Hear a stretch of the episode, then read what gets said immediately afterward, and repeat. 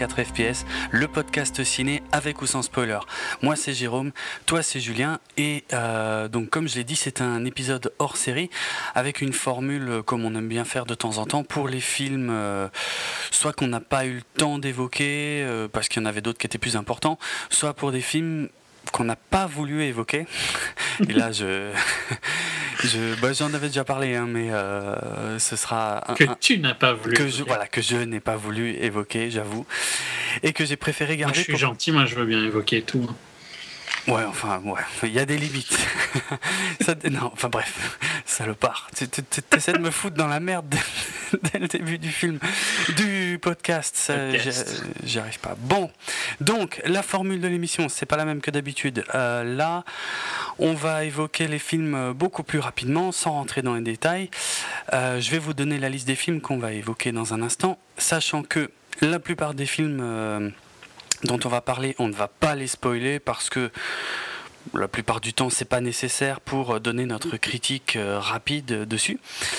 Euh, mais par contre, il y aura quand même une partie avec spoiler à la fin de l'émission euh, pour deux films en particulier sur lesquels on voudrait s'étendre un petit peu plus. Alors, les films qu'on va évoquer. Tout d'abord, on aura Red 2, puis Alabama Monroe, Jeune et Jolie, Riddick, Blue Jasmine, et puis après ça, on passera donc à la partie spoiler, où on fera tout hein, dans la partie spoiler, là pour le coup, euh, avec euh, le majordome et euh, No Pain, and Gain. Ouais, Pain and Gain. no Pain, No Gain de Comme Alabama, Alabama Monroe, je tiens à dire que ça s'appelle The Broken Circle Breakdown. C'est exact, c'est vrai. Et encore, je pense pas que c'est le titre original, mais je... ah, ah si, je crois. Ah si, si, c'est le titre original. Ok. Donc voilà, voilà, voilà tous les films qu'on va évoquer. La plupart sont spoilés et les deux derniers pour la fin pour pouvoir euh, aller plus dans les détails. Là, on spoilera, il y aura le signal sonore comme d'habitude. Allez, on perd pas de temps, on commence tout de suite avec euh, Red 2, donc euh, sorti fin août en France, qui était la suite incroyablement logique de Red. qui était l'adaptation d'un comic book publié chez Wildstorm, euh, c'est un, petit comic book hein, pas très connu en, seulement trois numéros euh, sur un, un ex-agent euh, de la CIA que sa propre agence vient exécuter, tenter d'exécuter en tout cas, et il se défend, enfin il s'en sort même très bien.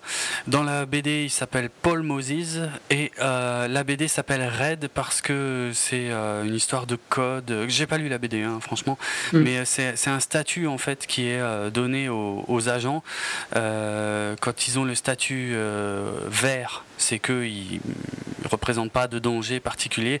Et lui, il passe en statut rouge, donc raid, parce qu'il euh, est pourchassé et parce qu'il tue euh, des agents en fonction. Donc le premier film euh, adapté, alors très librement adapté de ça, était sorti en 2010, réalisé par Robert Schwenke, dont on a parlé il n'y a pas longtemps pour son adaptation catastrophique de RIPD. À l'époque, ça avait eu un bon petit succès, même un, succès qui avait dépassé les espérances des, producteurs parce que ça avait quasiment atteint 200 millions de dollars de recettes pour un budget de 58 millions. Euh, sachant que j'imagine que le, succès était quand même particulièrement dû au casting, carrément chouette, hein, puisque Bruce Willis, Morgan Freeman, John Malkovich, Marie-Louise Parker, Hélène Mirren et Carl Urban. Euh, qui est toujours dans les bons plans, enfin plus ou moins. et euh, ouais, c'était sympa. Je pas pas m'étendre beaucoup plus dessus, mais c'est une, une, comédie d'action. Ouais. Ah, avec une... un peu marrant de voir les vieux, quoi. ouais, c'est ça. C'est ça, c'est clair. Bah, notamment, euh, moi, celle que j'avais préférée, c'était clairement Hélène Mirren. Parce qu'elle a fait des choses un peu plus classiques, quand même, d'habitude. Oh, c'est une excellente actrice, au contraire de. Euh, enfin, John Malkovich aussi, c'est un excellent acteur, mais mm-hmm. Bruce Willis, c'est pas un grand acteur dans le sens, c'est pas. Il fait un peu de jamais... Voilà. Et Hélène Mirren, c'est une excellente, excellente actrice. Ouais, ouais. Moi, j'avais notamment adoré une scène de baston entre Bruce Willis et Carl Urban qui était, qui était, qui était vraiment sympa. Et puis une petite romance, euh, ouais, mignonne avec Marie-Louise Parker euh, qui passait assez bien. C'était correct, sans plus. le problème, c'est que ça méritait peut-être pas forcément une suite. Malheureusement, les producteurs, eux, se sont dit que, ouais, voilà, pour eux, ça méritait carrément une suite vu le budget. Donc, ils ont demandé aux scénaristes du premier film de, de pondre un nouveau scénar. donc là, ça n'a vraiment plus rien à voir avec la BD. déjà, ah oui, le titre Retired Extremely Dangerous, même, même ça, donc ça venait pas de la BD. Hein. Retraité extrêmement dangereux en VF. Euh, ouais, Ils en parlaient même pas dans le 1, hein, Je crois pas. Je sais. C'est même pas juste pour la France J'ai un doute. Ah si si, ça vient du 1, excuse-moi. Ça vient mm. du 1. Mais euh, ouais, enfin bon. Euh, comme dit là, de toute façon, ça n'a rien à voir, c'est de l'exploitation de licence. Et euh, à la réalisation, on a un certain Dean Parizeau qui s'était fait remarquer en 99 avec Galaxy Quest qui est un, film très très fun, euh, qui est une parodie de Star Trek. Euh, enfin bref, j'imagine que, que, vous connaissez Galaxy Quest. Euh, les, ces autres films, je les connais pas, hein, c'est pour ça que je les. Bah, Fun with Dick and Jane, c'est super sympa. Hein. Ouais. C'est c'est écrit par Apato et enfin moi j'aime bien j'aime bien le style. vous pourrez me tracher tant que vous voulez sur Twitter et dans les commentaires. J'aime bien le style d'Apato. Hein à l'écriture et dans certains de ses films, même si ça baisse un peu. Mais... Hmm. Donc j'aimais bien Fun with Dick Engine. C'était avec Jim Carrey. Ok, ben, vraiment ça me dit rien. Il faudrait que je regarde le titre français parce que ça me dit vraiment rien. En tout cas, euh, Red 2. Braqueur amateur. Ah, ça, ça me dit déjà un peu plus quelque chose. Mais vaguement. je ne l'ai pas vu de toute façon.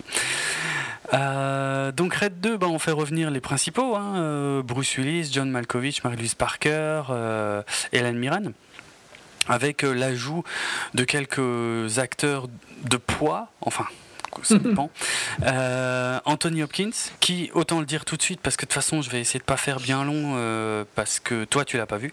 Ouais. Donc voilà, là, je suis, je suis le seul à critiquer. Euh, je vais pas tourner autour du pot. Euh. Par contre, j'ai quand même raté la blague et je m'en veux vraiment. Quand tu as dit acteur de poids, j'aurais dû, dû dire que c'était vrai que Catherine Zeta-Jones avait pris beaucoup de poids.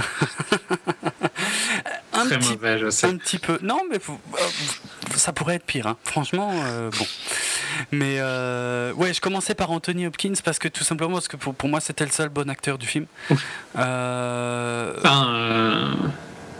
Hélène Mirren quoi toujours. Dans les nouveaux, tu veux dire. Ouais, ouais, Ou tu veux dire dans ce film dans ce, Non, mais même dans ce film-là, euh, ouais, parce que si je fais le tour. Parce que John Malkovich aussi, c'est un très bon acteur. Quoi, ah, mais Malkovich. est un excellent acteur, en dehors de Red. Et dans Red, ouais, voilà. mais ça doit être l'influence euh, Bruce Willis. Hein. Ça traîne tout vers le bas. Ah mais il y a, des chances, sérieusement. Bruce Willis dans ce film, il fait aucun effort. C'est-à-dire, euh, son rôle, c'est celui du mec qui n'a pas envie. Et c'est sa vie apparemment. Et, c'est devenu, effectivement, il est vraiment devenu comme ça. Donc euh, ça se sent un peu trop. Euh, c'est pas son personnage est pas intéressant. Enfin, je veux dire, c'est, oui, il passe, il passe tout le film à dire ah non, j'ai pas envie de faire ça, ah non, j'ai pas envie d'aller là. Bah, euh, super. Ah, comment je dois plaindre le mec qui doit gérer, tu vois le le mec des pillards, donc des relations publiques, je fais attention, tu vois,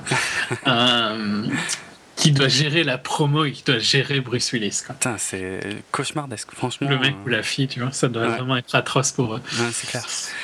c'est clair. Bon, de toute façon, c'était, c'était sur la campagne de promo de Red 2 hein, qu'il avait donné une, une interview atroce euh, où il répondait à côté à toutes les questions qu'on lui posait. quoi. Enfin bref. Euh, mais ça se sent dans le film qu'il en avait vraiment rien à foutre euh, ouais, de son personnage, de son rôle, de, ses scènes d'action. Il, il a même des scènes d'action euh, genre en, hors-champ. Hein. Il me semble, vers le début du film, tu as, as, une grosse scène de baston entre lui et des gars en hors-champ. C'est-à-dire, c'est, ça fait limite genre, il a pas voulu filmer les scènes, quoi. Et euh, donc, on le voit pas, on l'entend, on voit un peu les mecs qui volent, mais, euh, mais ça se voit trop, je te jure. John Malkovich, c'est horrible. Euh, c'est devenu le la caution comique ridicule, euh, mais beaucoup plus poussif que dans le premier. Quoi. Dans le premier, c'était sympa, mais, mais là, ça devient poussif. C'est tout le temps, tout le temps, tout le temps. Il faut qu'il sorte le truc à côté de la plaque pour faire rire. Quoi. Et il fait. Et c'est triste, hein. tu sais qu'à quel point ça peut être un, un des meilleurs acteurs. Bien sûr, bien sûr. Qui travaille, bon, qui travaille toujours. non, ouais, puis voilà, encore une fois, ça se voit trop. Marie-Louise Parker, bon, elle est toujours aussi jolie, mais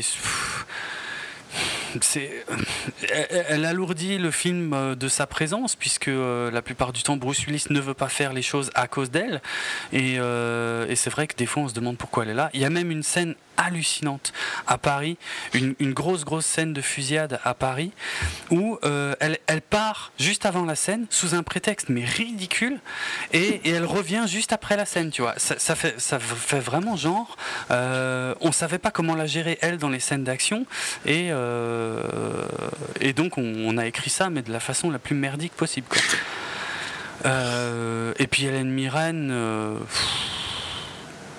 c'est quoi, je me souviens même pas vraiment de ce qu'elle fait dans ce film.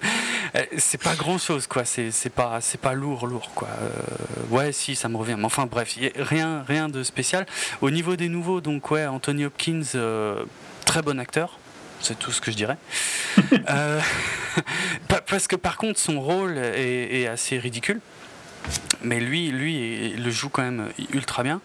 On a euh, Byung-Hung Lee, euh, qui est euh, cet acteur coréen, qu'on avait pu voir dans J'ai rencontré le diable, dans Bittersweet Life, dans Le Bon, la Brute et Le Cinglé, et dans, les, dans les deux G.I. Joe. C'était carrément le meilleur personnage des, des, des G.I. Joe. Merde, c'était quoi son nom déjà dans G.I. Joe Storm Shadow. Storm Shadow, ouais, merci. Là, il joue un tueur à gage, ouais, euh, qui c'est le, c'est le tueur à gage le plus, le plus efficace du monde et tout machin. Le, mec, c'est un, il a un background de folie et tout machin. Et, et genre sa vie, c'est de tuer le personnage de Bruce Willis, quoi. Et hmm. et il y a des, enfin, vers la fin du film, ça, c'est complètement ridiculisé. Enfin, je veux dire, euh, quand, quand, ils te le vendent autant et que, et que tu vois ce qu'il fait, enfin, c'est incompréhensible et c'est, c'est ridicule, c'est très mal écrit.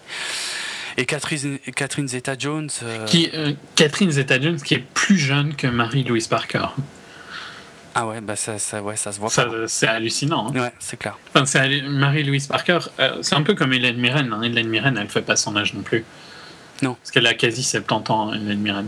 Ouais, bon, on voit qu'elle est quand même assez âgée, mais, pas. Ouais, elle les fait pas. Et Marie-Louise Parker et Catherine Zeta-Jones, il y a 5 ans de différence. Et hum tu les mettrais dans l'autre sens, quoi. si pas plus 10 ans de différence pour, euh, pour Catherine Zeta-Jones. Je sais pas ce qui lui est arrivé à Catherine Zeta-Jones, parce que quand, quand, on était jeunes tous les deux, elle était assez populaire, quoi. Puis, euh, bah, je sais pas. Je vraiment sais pas. vers le bas. Hein, pour à force de tailler des pipes à Michael Douglas, peut-être je... Pardon. non, mais tu, vois pourquoi je dis ça, tu sais, c'est parce que. Non, d'ailleurs, en plus, c'est dans l'autre sens, je raconte n'importe quoi. C'est lui, tu sais, qui avait chopé un cancer. Qui a un cancer. Ouais, c'est lui qui a un cancer de la gorge. Il avait dit mm. qu'il avait chopé ça à cause du sexe oral. Enfin, bref. Euh, On prend des risques énormes, nous, les hommes. Ouais. Mais bon, euh, je sais pas, son, personnage est ultra cliché. Euh, ouais, genre une, une, russe, enfin une, une militaire gradée russe et tout, mais t'y crois pas une seconde. Et le, bref, pour, pour terminer avec ça, le scénario est minable, mais minable de chez minable. Euh, j'avais pas vu ça depuis les, les, pires James Bond de Pierce Brosnan. Pour moi ça vaut pas mieux. Et, et alors les scènes d'action sont juste incroyables parce que je me demandais si elles étaient pas au ralenti quoi. Et je, te jure, il y, a des, il, y a des, il y, a des scènes que tu vois dans la bande-annonce, j'ai l'impression qu'elles sont montées plus rapides dans la bande-annonce que dans le film. Quoi. les scènes d'action, elles sont au ralenti. Je, je... Enfin, ok, je sais que le, le, fond de commerce du machin, c'est de dire, ok, c'est des retraités euh, en action. Mais ils n'étaient pas obligés de ralentir l'action pour ça. C'était pas du tout comme ça dans le premier. Hein. Non. Et euh, non, franchement, catastrophique. Catastrophique de A à Z, quoi. Enfin, le, twist, enfin les twists finaux, ils sont tous ridicules. C'est ouais, c'est les les James Bond de Pierce Brosnan, vraiment quoi. Mais les pires, hein, les, les, deux derniers euh, de Pierce Brosnan, pas ceux, qui étaient vraiment en dessous de tout quoi. Donc non, voilà, au secours. 84 euh, millions de, de, budget, 119 millions de box-office. Je trouve Vu le marketing intense. Euh, Ouais, ils sont en perte totale. Ouais, voilà, ils sont en perte, donc euh, c'est pas plus mal. Euh, c'était pas la peine, franchement. Ouais, non, non. Ça marchait bien sur un, euh, mais voilà, c'était pas la peine, euh, c'était pas la peine de tirer la, sauce plus loin que ça. Donc voilà, c'est à peu près tout ce que j'ai à dire sur Red 2. Euh, il y avait une anecdote mignonne, ouais, quand même. C'était le donc l'acteur coréen Byung Hun Lee. son père voulait euh, était un grand fan d'Hollywood ou euh, aurait rêvé de faire carrière à Hollywood un truc comme ça je sais plus exactement. Et en fait le réalisateur quand il a appris cette anecdote il y a parce qu'il y a un moment dans le film où on voit une photo de donc du personnage de Byung Hun Lee euh, jeune avec son père en photo. Et en fait c'est une vraie photo de lui jeune avec son vrai père. Et dans le générique de fin il a le réalisateur il a crédité son père parmi les acteurs principaux. Son père qui est décédé je crois depuis quelques années hein. Mais pour rendre hommage à la passion du gars euh, envers Hollywood, euh, voilà. je trouve l'anecdote euh, sympathique. Mais sans plus. Meilleure histoire du film. ouais, clairement. De loin, de loin. Allez, fin août également, en France, est sorti un film qui se nommait donc chez nous Alabama Monroe, et donc un film belge nommé The Broken Circle Breakdown qui est tiré d'une euh, d'une pièce de théâtre d'ailleurs. Une pièce de théâtre écrite par Johan euh, Eldenberg, donc l'acteur principal du film, celui qui interprète euh, Didier. Mm. le réalisateur, c'est Félix van Groningen, c'est celui qui mm. avait sorti La merditude des choses, je sais plus, c'était il y a 2-3 ans. 2008, je crois. 8, ok. Et bah, j'avais vu La merditude des choses à l'époque, c'était un film qui m'avait un peu secoué, parce que c'était très, très noir, très.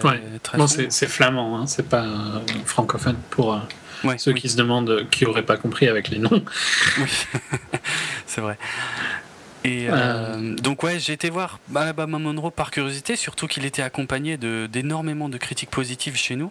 Alors toi, tu l'as vu il y a méga longtemps. Ouais, en octobre 2012, donc.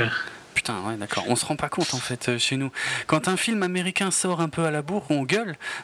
Mais quand un film belge sort. Euh, c'est un film flamand en même temps, tu vois. Je peux encore comprendre la différence, tu vois. C'est quand même. Euh, faut qu'il soit assez énorme pour être justifié d'être sorti ailleurs. Donc je, peux comprendre. Moi, c'est différent. J'ai plus accès.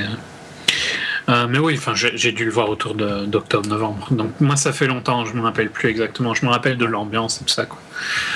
Alors, de toute façon, c'est les points les plus positifs du film. C'est une ambiance vraiment sublime. Ouais, clairement, clairement. Bah, L'histoire en deux mots, c'est euh, un couple, donc euh, Didier et Élise, qui ont euh, une petite fille qui a. Eh mince, je me souviens plus maintenant. 7 ans, je crois. 7 ans, ouais, mais... ça, ça a 7 ans. C'était pas. Ouais, je cherchais pas son âge, je cherchais ce qu'elle avait. Une. Ah sa maladie, tu veux dire Oui, sa maladie. Un cancer, quoi. C'est un, ouais, c'est un cancer du sang, c'est un autre nom. Euh, c'est vrai qu'on a, on a la fiche Wikipédia sous les yeux et c'est pas marqué, donc du coup on est perdu. Euh, bref, une petite fille qui est gravement malade. Et euh, eux deux sont passionnés de musique country et même plus précisément de musique bluegrass. Ce qui effectivement, moi je comprends la différence entre le, bluegrass et la country, c'est peut-être pas mm le cas de tout le monde, mais c'est vrai qu'il y en a une. Euh, c'est pas du tout mon style de film. Hein, euh, non, ça m'étonne que tu aies été le voir. Ouais, bah c'était une, une, période où il y avait des promos, hein, pour tout dire. Donc euh, voilà, c'est pour ça que par curiosité, je profite en général de ces périodes pour aller voir des films que j'aurais pas été voir normalement. Et bah, j'ai adoré, c'est un, un, film magnifique, magnifique. Il y a une construction qui est très étrange parce que on te raconte euh, le présent et en même temps avec des flashbacks sur la rencontre euh, d'Élise et, Didier euh, avant que la gamine naisse. Et on te l'explique pas. Enfin, tu sais, il n'y a pas marqué à ah chaque fois, je sais pas, flashback où, il, y a, il y a 7 ans ou je ne sais quoi. Donc, ouais. Euh, mais tu t'y retrouves en fait. Je trouve, enfin peut-être, allez, les cinq premières minutes, t'es un peu paumé, mais après tu t'y retrouves euh, super facilement. La photo est sublime. La photo de ce film, franchement, euh, est magnifique quoi. Je veux dire, c'est lumineux, t'as des couleurs chaudes, mm. que ce soit les scènes de concert. C'est très très orangé, très très chaud. Et en plus, ça fait vraiment plaisir parce qu'on est quand même dans du gris bleu tout le temps. Bah ouais. Euh, et pas, pas, euh, pas que ce soit une critique, puisque j'aime bien ces tons-là sur. euh, c'est juste qu'ils se prêtent pas à tout, quoi. Et je trouve qu'ils sont surutilisés pour la majorité des réalisateurs. Ouais. Et euh, ici, on, on a des couleurs chaudes qui sont qui s'adaptent parfaitement à l'histoire en plus. Donc, euh, Oui, parce que le mec, euh, Didier, est passionné de, des États-Unis, en gros, donc il, est- Mm. il, veut, il veut un peu vivre comme là-bas. Et il y, a un- il y a vraiment un cachet très américain, effectivement, dans, dans leur mode de vie et dans, et dans l'image et, et dans les concerts et dans tout. Enfin, je veux dire, ça. C'est super bien fait, quoi. C'est super bien euh, ouais, mis en scène. La- les musiques sont sublimes. Mm. Euh, ouais, les concerts sont excellents. Et puis, euh, les acteurs sont vraiment très très bons. Ils font passer plein d'émotions. Il y a des moments drôles, il y a des moments touchants, il y a des moments très tristes. Mais ça marche, quoi. Et moi, moi c'est le genre de photo que je voudrais voir, peut-être pas sur tous les films français, mais que je voudrais voir sur beaucoup plus de films français, quoi. C'est parce que pour moi, les films français, enfin même même parfois certaines comédies, le- la photo, elle est très, elle est plate. Tu sais, pour moi, c'est. il n'y a Pas- il a pas d'originalité, il n'y a pas de profondeur. Ouais, c'est ça, ouais. C'est fait pour plaire à tout le monde. Ici, c'est clairement pas fait pour plaire à tout le monde, tu vois. C'est un film. je me- Il y a- il y a même pas de, on parle même pas de budget, je pense, pour des. Enfin, tu vois, c'est tout petit, quoi, comme, euh, comme style de truc. ouais. Euh, C'était pas censé être euh, un succès comme ça l'a été. Parce que ça a vraiment euh, pas mal explosé. Bon, même si Félix était connu du fait que l'amertitude des choses, ça avait fort bien marché, pareil, déjà Mm. hors de son marché primaire, quoi.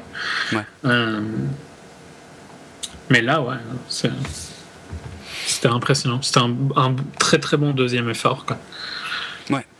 Ouais, non, vraiment un très bon film. Je, je le conseille, sauf si on est euh, particulièrement dépressif. Bon, le, le plus gros défaut de ce film, c'est qu'il est en néerlandais. hein. Ouais, c'est pas, c'est pas la langue la plus sexy, c'est, sûr. Mais, mais ça passe, ça va, ça va. Mais c'est un peu guttural, tu vois, comme langue. Ouais, ouais, c'est clair.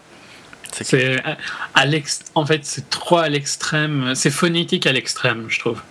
Et ça en, Ouais. ça en devient affreux justement parce que c'est trop phonétique. Ouais, ouais, c'est une langue qui accroche beaucoup euh, à l'oreille, qui est pas. Mais bon, ça va. En dehors de ça, ça vaut, c'est un film qui vaut la peine d'être vu. Si vous pouvez le trouver, parce qu'à mon avis, ça ne doit pas non plus être super facile à trouver. Non, non, mais il a été. J'ai l'impression qu'il a été assez bien distribué en France et puis il y a eu un beau, un beau petit buzz et c'est pour ça on va pas beaucoup plus s'étendre dessus parce qu'il y aurait, peut-être deux trois trucs intéressants sur l'histoire, mais c'est pas le but là. Mais euh, moi je pense qu'il a été pas mal vu, il a eu un bon petit succès et euh, mérité. Et puis euh, Ouais. à ne pas hésiter si on l'a raté à avoir quand même peut-être ouais à rattraper plus tard quand il sortira en, en vidéo.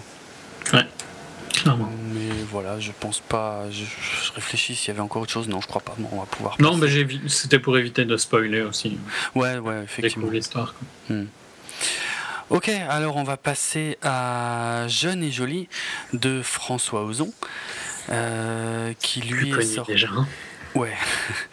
qui lui est sorti euh, le 21 août. Euh, Ouais, je l'ai vu. En fait, je l'ai vu assez tardivement, mais pareil euh, parce que c'était dans la même euh, semaine de promo en fait. Euh, il avait été présenté au mois de mai au Festival de Cannes, donc c'est peut-être un peu pour ça qu'il avait fait parler de lui, et aussi parce qu'il est réalisé par François Ozon. Alors Voilà. là, là, je vais avouer mon ignorance totale. hein. Je crois que c'était ton premier film d'Ozon, non? Cla- Clairement, oui, oui, bien sûr. oui. Bon, enfin, Ozon, quand même super connu, quoi. Oui, femme, swimming pool, euh, sous le sable. Ouais. Sitcom, il paraît que Potiche. c'est bien. C'est ton tout premier, ça Ouais. Euh, Ricky, euh, Ricky, tiens, ça avait piqué ma curiosité à une époque, mais je l'ai pas vu. Moi, j'a- j'avoue que j'ai bien aimé Ozon. J'ai découvert un peu Ozon pendant que Ludivine Sagné était euh, populaire, tu vois. Mhm. Elle a eu une, une grosse période, hein, Sagné. Euh, Mi des années 2000, quoi, je dirais un peu, tu vois. Ou début des années 2000, ouais. Début des années 2000. Et bon, maintenant, je sais pas, elle a un peu disparu aussi. Et bon, j'étais jeune, elle était jolie. elle était souvent un peu légèrement vêtue dans les films de François Ozon. Euh, Ouais, enfin voilà. Bon, c'est pas un mauvais réalisateur, mais ça me... je m'attendais à ce que t'aimes pas Jeune et Jolie. Oui, du fait que c'est pas du tout ton style. De... C'est le cas. hein. Je me suis emmerdé à mourir. C'est, euh, ça dure 1h34 et c'était 1h34 d'ennui total. C'était 1h33 de trop, c'est ça? Mais carrément, franchement. Ouais, euh, enfin, je sais pas, euh, quand tu vois la bande-annonce et tout, on dirait, déjà, on dirait qu'il y a une certaine esthétique et tout. Euh, Bon, la fille est super jolie. Ouais, la fille est super belle là. Ouais. Franchement, c'est le, le plus gros point de positif de ce film. Donc, Marine Vact. Ouais. Euh, Elle a pas fait des masses de trucs. hein. Non. Euh, Mais elle a un regard et un style. euh, Bon, au final, le rôle est pas très difficile puisqu'elle parle Non. pas beaucoup. Et tout est plus sur son physique qu'autre chose. Le rôle a été construit vraiment autour d'elle, on a l'impression. Mm, Parce que euh, son personnage est écrit pour euh, marcher sur euh, son visage. Quoi. Ouais. Un visage un peu impassible et Ouais, un peu que, dépressif. Quoi. que tu as du mal à, à, à décrypter. Cerner, à ouais. cerner, ouais, c'est clair, c'est clair, c'est exactement ça. Mais elle est super jolie. euh, C'est indéniable. dans un style très, très. Enfin, tu vois. Pas, pas générique du tout, quoi. Non, ouais, ouais, ouais, c'est vrai, ok. Mais bon, pff, après. euh, euh, ok, le, le sujet un peu, un peu touchy. Ouais, ouais, voilà, tout, il doit ouais. être connu maintenant. Bon, il est peut-être plus touchy pour toi que pour moi parce que ça me choque moins à mon avis, à part qu'elle est mineure, quoi. Mais donc, euh, pour ceux qui connaîtraient pas, euh, c'est l'histoire de d'Isabelle qui, euh, à ses 17 ans, se décide de devenir une, une escorte. hein. Mhm. Euh, et donc euh, voilà, bon, elle fait ça après journée, on va dire, ou pendant, la- pendant l'après-midi, euh, à la place des. Ouais, ouais. Et c'est un peu pff, l'histoire de ce qu'elle vit et, et comment ça va la changer. Mais au final, il y a très très peu d'évolution de personnage. Dé- Ouais, déjà tu vas loin parce que Ouais. franchement, il y a rien quoi. Putain, déjà je crois au moins la première demi-heure c'est euh, en vacances avec ses parents où elle couche avec un Allemand. Enfin bon, bon, pardon, on a dit qu'on spoilait pas, mais enfin c'est vraiment Ouais, c'est l'intro du film, ça c'est même pas, ouais, c'est pas le sujet du film quoi. Comme le fait qu'elle devienne prostituée, c'est dans la trailer, dans les trailers. Ouais, voilà, voilà. Et euh, mais mais il y a rien dans ce film, ça raconte que dalle. C'est on montre des choses et c'est tout en fait. Ouais, c'est un film qui montre et c'est tout. Il n'y a pas de sens, il n'y a pas de d'explication. Alors je dis pas, il fallait il fallait peut-être pas non plus faire un film ultra moralisateur ou euh, Enfin, je veux dire, il y a, y a assez de reportages euh, à la limite qui explorent le sujet, et puis euh, voilà, mais, mais que tout ça ait un, peu de sens, enfin, que, que j'ai pas, euh, que je passe pas une heure et demie à me demander pourquoi je suis en train de mater ça, quoi. Parce que là, il y, y a rien, rien. Non, vraiment. Je sais pas, je vois pas. Ouais, pas, de- pas, de- pas de progression. Enfin, il y a une espèce de progression jusqu'à un événement bien précis du film, qui est un peu le point Et culminant. encore, du je trouve pas vraiment qu'il y a une évolution. Mais en Non, même temps, ce, c'est point une- culminant, ouais. je suis d'accord que il est tellement important que, en gros, s'il t'arrivait la même chose, tu vois, je pense Mhm. que c'est euh, ça crée vraiment une cassure entre comment t'étais avant et comment t'es après. Ouais. Au final, la cassure, elle n'est pas assez visible sur, euh, sur la manière dont elle sera. Clair. Euh, C'est clair. Parce qu'après cet événement, il n'y a plus rien de nouveau dans le film jusqu'à la fin. Et le problème, c'est que c'est presque à la moitié ou aux trois quarts quoi qui se passe ce truc. Donc, euh, c'était pas Après, déjà je super je dirais intéressant. pas, avant. tu vois, que c'était. euh, je serais moins négatif que toi dans le sens où c'était pas pur ennui, tu vois, pour moi. Ouais. Mais il n'y a pas. euh, Il y a pas une grande passion et je trouve que les questions qu'il pose, genre. Ou qui pose ou qui pose pas, hein, mais euh, genre pourquoi est-ce qu'elle se prostitue et tout ça, Hmm. c'est jamais répondu et, ça ne sera jamais. euh, Jamais. Et le problème, c'est que voilà. euh, c'était peut-être pas nécessaire de répondre à ces questions dans le film, là, ok, mais, mais, mais alors pourquoi mettre autant l'accent sur ses parents, sur, parce qu'eux, ils, se posent des questions, et donc c'est censé servir à quelque chose, je sais pas, dans le film, ou pour la dynamique, ou pour le spectateur, mais, mais, mais non. C'est- on. J'ai l'impression que le, le thème, tu vois, qui s'est dit que le thème était suffisamment euh, choquant et pour, euh, enfin pour euh, moi, euh, c'est pas du tout choquant dans le sens où ici c'est légal, donc ça, euh, ça me surprend pas, tu vois. C'est Ouais. pas totalement normal. Tout, on voit tout ça quand on est jeune, on est tous passés dans des rues où il y a des prostituées, quoi Hmm. dans- où il y a des vitrines quoi. Euh, et on a, on a l'impression que le thème, il s'est dit bon bah c'est bon, j'ai un thème un petit peu edgy, euh, ça suffit quoi. Ouais, Mais ça, ça. hein. suffit pas. Il n'y a, il y a pas de passion. euh, Il y a pas de passion. En dehors de- du fait qu'elle est super jolie et que vraiment, euh, t'as envie de découvrir ce qu'il y a derrière son regard, quoi. Ouais, ça c'est vrai. Mais il- le film est frustrant parce que tu le, tu le découvres jamais. Désolé Mais pour le semi-spoiler, mais Non, mais ça ouais, fait partie de ma critique. Euh, c'est c'est le plus problématique de ce film, c'est que ce que tu as envie, vraiment ce que tu veux découvrir, c'est pourquoi elle est comme ça et tout ça. Bah oui. Il te donne jamais des éléments de réponse. Je dis pas que tout doit être expliqué, tu vois, mais Ouais, ouais. juste quelques éléments de réponse. Ouais, c'est ça, ouais. Non, et, du coup, il y a, y a un moment où euh, moi, la, la nana, je la- je- j'en arrivais à la détester, quoi. Au Mm. début du film, forcément, tu la trouves très jolie et tout, machin. Après, tu regardes, machin, on la suit un peu, qu'est-ce qu'elle fait, ok. Mais au bout d'un moment, euh, j'en pouvais plus, quoi. Je me disais, bon, c'est bon. Je m'en fous. je m'en fous de cette histoire. Et je m'en fous parce qu'elle est pas intéressante. Pas, pas parce, que, parce que le sujet... euh, je sais pas, m'intéresse pas ou quoi, non, c'est je veux, je veux bien me laisser porter par une histoire, mais quand l'histoire c'est rien, et ben je, au bout d'un moment j'en ai, ras-le-bol quoi. Donc voilà. Jérôme n'a pas aimé un film de François Ozon. Je suis surpris.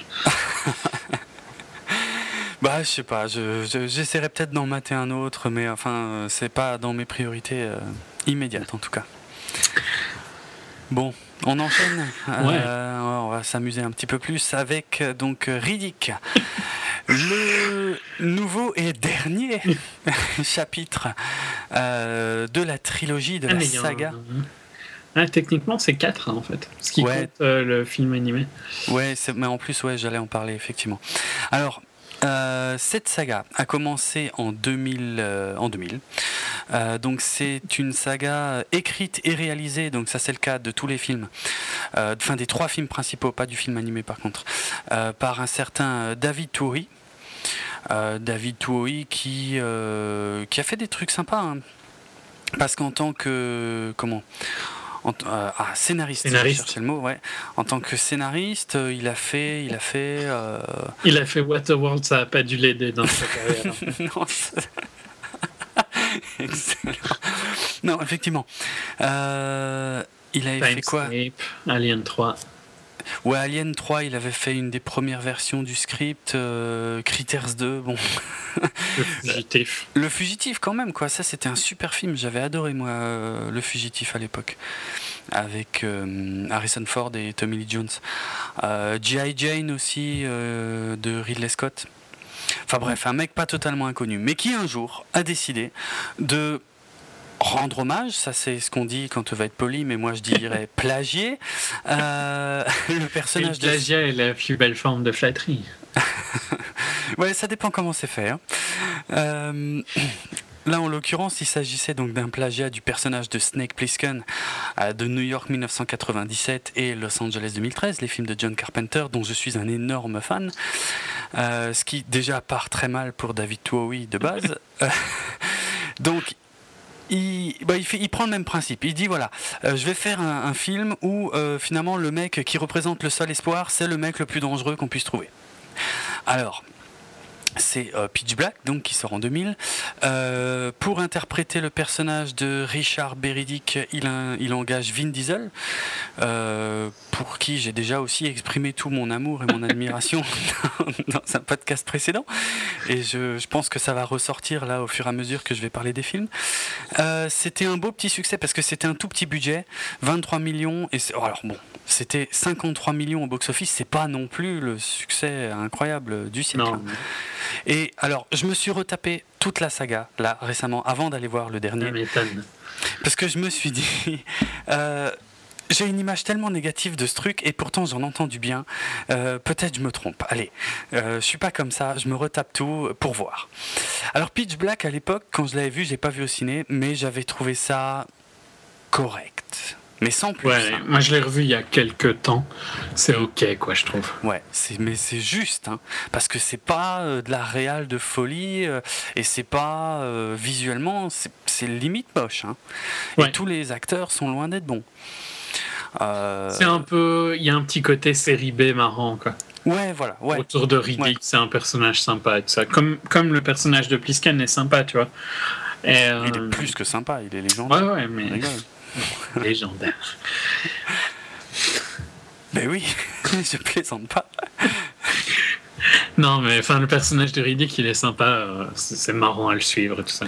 Mais écoute, c'est encore dans le premier film que je le supporte le plus. hein, parce qu'on voit que Vin Diesel, il n'est pas encore euh, ultra à l'aise. Et euh, mais du coup, il n'est pas trop arrogant non plus, en fait. Mm. Alors, un, Ouais, un ouais. peu, un peu pour le Vin film. Diesel, bizarrement, tu vois, je l'ai vu dans un film où il n'avait pas cette tête qu'il a dans tous ses films. Ouais. C'est euh, Find Me Guilty, où c'est un rôle totalement différent, où il joue. euh, c'est basé sur l'histoire vraie du. euh, du plus long euh, trial, c'est comment euh, jugement, procès. Jugement Ouais, procès. Procès, ouais. De la mafia dans de l'histoire américaine où il joue Jackie Dinorcio. Mhm. Et. Ouais, il- vraiment un rôle différent de son rôle. Parce que là, il joue un peu genre le vieux mafieux, tu vois. Genre, euh, genre euh, soprano. Ok. Et- C'est le, le film, c'est Jugez-moi coupable, hein, sorti en 2006, réalisé par Sidney Lumet. Ouais, qui est un excellent réalisateur d'ailleurs. Euh, Je l'ai pas vu celui-là. hein. Non, je me dis, à mon avis, il a pas trop marché ici. Mais il était pas mal dans ce film-là. Mais sinon, c'est vrai que c'est pour ça, en fait, je cite juste ce film-là pour dire que c'est cette gueule qu'il a tout le temps, euh, avec son, son air euh, débile. Oui. Il l'avait déjà dans Riddick, c'est vrai qu'il l'avait un peu moins dans Pitch Black. hein. Il Ouais. Quand je dis Riddick, je dis les trois. Euh, C'était un peu moins marquant dans Pitch Black, mais c'est vrai que ça n'a fait que empirer après ça. À partir de Ah, c'est Fast clair. and Furious, quoi, en fait. Bah, c'est ça, hein, c'est ça. C'est Fast and Furious, le premier sort en 2001. Et à partir de là, putain, c'est parti, quoi. Le, son rôle de Dominique Toretto, euh, c'est devenu. euh, Enfin, on peut C'est même plus devenu. Vin Diesel, quoi. Ouais, c'est ça, c'est devenu. en Vin dehors Diesel. de, de ce film-là, Find Me Guilty. Ouais, exact, exact. Bon, il avait un petit rôle dans. Et ça, ça me choque toujours. hein, dans Il faut sauver le soldat Ryan en 98. Bon, c'est un petit rôle. hein, On le voit pas beaucoup. Mais il est bien. hein, Moi, je suis sûr, ce mec-là, quand il est bien dirigé, c'est vraiment l'acteur typique. S'il est bien dirigé et surtout si on le laisse pas faire ce qu'il veut, Ouais. euh, il peut être bien. Mais si tu le laisses faire euh, la gueule, euh, le badass et tout machin, il va te ressortir toujours la même partition et toujours le même euh, connard insupportable et, euh, et ridicule au plus haut point parce que moi il me fait mourir de rire. hein. Je, je peux pas, j'ai aucun respect pour Vin Diesel. Non, il est, bah, il est marrant dans Fast, euh, dans Fast quoi. Ouais. Mais c'est pas le. Enfin, je pense pas que lui le voit comme un personnage Non, drôle. mais- sûrement pas. C'est, je trouve que c'est un peu le, le mauvais Dwayne Johnson, tu vois. Ouais, un peu. Un peu. Hum, hum. Ouais, ouais, c'est c'est un peu ça. Mais euh, oui, parce que oui, parce que des fois, il, il essaie de se la jouer comique aussi d'ailleurs. Ouais, ouais, mais ça marche Mm. pas, quoi. Ouais, non. Dwayne Johnson, c'est, c'est le même, mais c'est juste la bonne version, quoi. Ouais. bon, en tout Parce cas, c'est un peu les mêmes rôles en plus, hein. Sauf que Dwayne Johnson a fait plus de comédie, vu qu'il a Ouais, vraiment un talent comique énorme. mais- largement. Mais surtout, Dwayne Johnson était longtemps signé euh, chez Disney en fait. C'est pour ça qu'il a fait énormément de comédie et pas grand chose d'autre. Maintenant, il se diversifie un peu plus, il revient à plus d'action. euh, que au, au début, il faisait de l'action, mais de série B Ouais. et, et des comédies Disney. Et maintenant, enfin, il fait des actions. Bah, Enfin bref, on en parle plus tard. Ouais. Euh, en tout cas, suite au, au petit succès de Pitch Black, euh, voilà, le personnage devient super populaire. Et alors, je ne sais pas comment, mais David Towie a réussi à convaincre, c'est qui Universal. Bon, Universal n'est que distributeur pour le coup, mais quand même, euh, qu'il fallait faire une, une, je sais pas, une fresque énorme pour ce mec et tout machin. Et, euh, et donc en 2000, euh, c'est sorti qu'en 2004 sort Les Chroniques de Riddick, accompagné effectivement, comme tu le disais, du film animé euh, Dark Fury. Dark Fury et du jeu vidéo Escape from Butcher Bay. Qui est, un, qui est un très très bon jeu vidéo, par contre. hein. Ah, il paraît que c'est un très très bon jeu, effectivement. Ouais. Euh, L'animé, lui, on va dire, parce que je me le suis tapé aussi, hein, pour être Et euh, était un très très bon jeu vidéo. hein. Il a un peu vieilli maintenant, mais Ouais, je pense qu'il à l'époque, il, ouais. était, il était vraiment pas mal. Et en plus, assez rare, quoi, les, les, les jeux adaptés de films.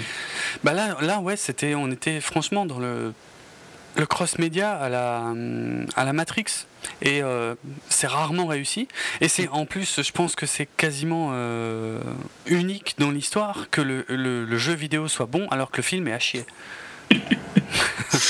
Ouais. enfin à chier j'imagine que tout le monde sera pas d'accord mais enfin je voulais juste dire sur l'animé euh, il a le bon goût de ne durer que 45 minutes Hmm. voilà c'est à peu près tout c'est correct, mais, mais pour, la, pour ce que ça raconte, 45 minutes, c'est déjà long, on va dire. Donc, il euh, faut vraiment être fan. Et les chroniques de Riddick, je t'avoue, moi en 2004, j'ai pas été le voir au ciné, mais on me l'a vendu, mais vraiment comme un truc de taré, comme un truc incroyable. Ah ouais, mais limite comme le nouveau Star Wars. Hein. et, quand tu es déçu. T'imagines puis surtout, c'était la, la euh, comparaison qu'il fallait pas faire avec moi. Non, non, mais j'ai halluciné, quoi. Les chroniques de Riddick, mais c'est nullissime, quoi. L'histoire, mais putain, mais on te vend euh, une putain de prophétie avec les nécromongers, c'est tout machin. Et au final, la meilleure scène d'action du film, et j'avoue, il y a une bonne scène dans ce film, c'est euh, la scène où il se barre de la prison sur Crématoria, quoi. Donc la meilleure scène du film n'a strictement rien à voir avec les méchants du film, quoi au secours. Franchement, euh, le, final qui est expédié et tout, le, les personnages qui sont ridicules, oh, c'est catastrophique. Karl Urban qui, est bien hein, euh, en, Lord Vaco. Euh, encore une fois, lui, de toute façon, il joue bien. Il joue souvent dans des merdes, mais il joue bien par contre. mais Vin Diesel, alors là, il se prend vraiment pour le roi du monde et tout. C'est vraiment le film, une planète, une scène d'action. non, c'est atroce. je supporte pas ce film et je comprends pas, je comprends pas du tout le culte qu'on lui voue. Euh, le pire, hein, c'est que ce film reste quand même meilleur que Riddick. Mais c'est clair, mais exactement, parce que alors. Euh, pour un budget, en fait, en gros, ils avaient un budget estimé entre 105 et 120 millions et un box-office estimé entre 107 et 115 millions. Donc, malgré l'apparent succès. Ouais, voilà, c'est un super échec en fait, quoi. alors qu'à l'époque, moi, j'avais l'impression que c'était un énorme succès, quoi. Et euh, bon, il y a plein de fans. Euh... Ouais, non, ouais, il y a plein de fans. Mais c'est un peu le problème parfois euh, de certains films qui sont survendus quand ils arrivent en France. Ouais, c'est possible, ouais. Euh, mais enfin, voilà. Je trouve que parfois, tu as, vraiment ce feeling, tu vois, de films qui. Ils les vendent tellement comme des énormes sorties, alors mm. qu'en fait, pour les, par rapport à sur leur marché euh, domestique, c'est des tout petits films. Quoi. Là, c'est clairement le cas avec Riddick, tu vois. C'était vendu comme beaucoup plus gros que ça n'était. bon, après, il a quand même marché en DVD et tout ça. Hein, donc, euh, oui, oui, ok. D'ailleurs, on a, ça fait quand même longtemps que euh, Riddick était. Enfin, ça date de 2004, on est en 2013 pour. Ouais. Donc, il a fallu quand même, oui, 9 ans Ouais, ouais, quasiment 9 ans. Que, le suivant sorte. Bah alors le suivant, euh, alors il a, il a, une histoire compliquée, hein, mais David Towie, d'abord il voulait refaire un film un peu plus petit, plus indépendant. Euh, bah putain, euh, ça se voit, hein. Parce que c'est 38 millions, my god, on voit bien que. Enfin, déjà, je sais pas où ils sont allés, les 38 millions. À mon avis, il y en a 37 pour le salaire de Vin Diesel. Parce que graphiquement, mais c'est affreux, quoi. Mais tous les films, hein, les trois films de la saga sont dégueulasses. Hein, je sais, mais putain, on est en 2013. L'autre, c'était quand même il y a 13 ans et limite, ouais, c'est plus laid que Pitch Black, quoi. Ouais, parce que Pitch Black, au moins, ils essaient pas de se la jouer. Voilà, ils sont conscients. Bon, il y a des trucs très laids, hein, mais euh, ils, voilà, ils, sont conscients de leurs limites. Que là, ouais, ça essaie de se la jouer un peu plus gros, mais avec un petit budget. Bien que on, est quand même beaucoup plus dans le feeling de Pitch Black que des chroniques de Riddick. Largement. Mais. Euh, même trop. Ouais, ouais. Mais je sais pas, c'est vraiment, vraiment laid à certains moments. Hein. Ouais, ouais, c'est clair. C'est rare que je me dise vraiment, putain, c'est affreux. Comment est-ce que ça a pu passer? Je m'étais dit la même chose sur euh, Olympus Has Fallen, que j'ai largement assez traché dans, quand on a fait White House Down. Hmm. Mais vraiment, ce côté que si, si moi j'ai l'impression que je pourrais mieux faire, hmm. sans avoir aucun. Euh, aucune notion de comment on fait des images de synthèse, il y a un gros problème. Quoi. Ah, c'est clair. Si je peux faire le mieux avec ce que j'ai dans la cuisine euh, pour faire euh, un petit, une petite. Euh, comment on appelle ça quand on fait un petit. petite scène, là, tu vois Comme les, les, une maquette. Ah oui, ok, ouais. Hum, hum. c'est que c'est pas normal dans ton film, il y a un problème, quoi. Ouais, c'est clair. Bon, ils ont. De toute façon. Universal n'était pas du tout chaud pour, pour refaire un gros film. Hein Et ils ont clairement galéré au niveau du, budget, à tel point que euh, Vin Diesel lui-même, qui euh, voulait vraiment euh, ramener ce, personnage sur le devant de la scène, a carrément foutu sa maison, a hypothéqué sa baraque pour finir de financer le film, quoi. Mais putain, il, avait lu le, le script ça. lui paraissait épique, hein Non, c'est pas possible. Il s'est dit sublime. En plus, à mon avis, tu vois, vu qu'il a hypothéqué sa maison, il a dû pouvoir dire euh, Ah ouais, on va le faire encore plus badass je vais pouvoir avoir l'air encore plus dur. Mais c'est simple. Le pire, c'est qu'il s'en est servi après dans la, dans la, dans la promo du film. Hein. Il s'est pas gêné pour le dire carrément. Mais genre, ouais, pour dire, voilà, euh, vraiment, ce personnage méritait à mort ce nouveau film. C'est pour ça que j'ai mis ma baraque euh, en danger et tout. Mais putain, ça valait pas le coup, quoi. Merde, quand tu vois ce que c'est. Je veux dire, soi-disant, les chroniques de Riddick, ça devait être le début d'une putain de trilogie de malades et tout, une grande fresque énorme et tout. Et finalement, euh, tout ce qu'ils ont, enfin, euh, ce troisième film qui s'appelle Riddick, c'est tout ce qu'ils ont réussi à pondre comme scénario euh, par rapport à la, trilogie de malades qui était prévue. C'est quasiment le même scénar que le premier film. C'est presque un remake de Pitch Black, quoi. C'est-à-dire, il est tout seul sur une planète.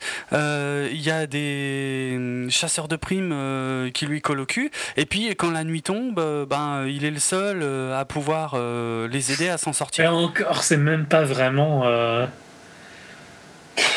je trouve même pas que ce côté, tu vois, euh, ah ouais, il peut voir dans le, noir est, tellement utilisé. Non, c'est clair, pas tant que ça. Hein. Mais ça, mais même. Euh, même dans les chroniques de Riddick, hein, c'était pas très utilisé. Hein. Non. C'est euh, et c'est dommage parce que moi, je, veux bien croire que le personnage a du potentiel, mais putain, ils savent pas écrire quoi que ce soit d'intéressant depuis Pitch Black. Non, puis putain, niveau scénario, c'est tellement mauvais. Ah ouais, vraiment tellement mauvais.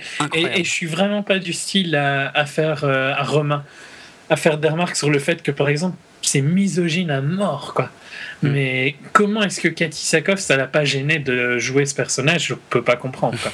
C'est atroce.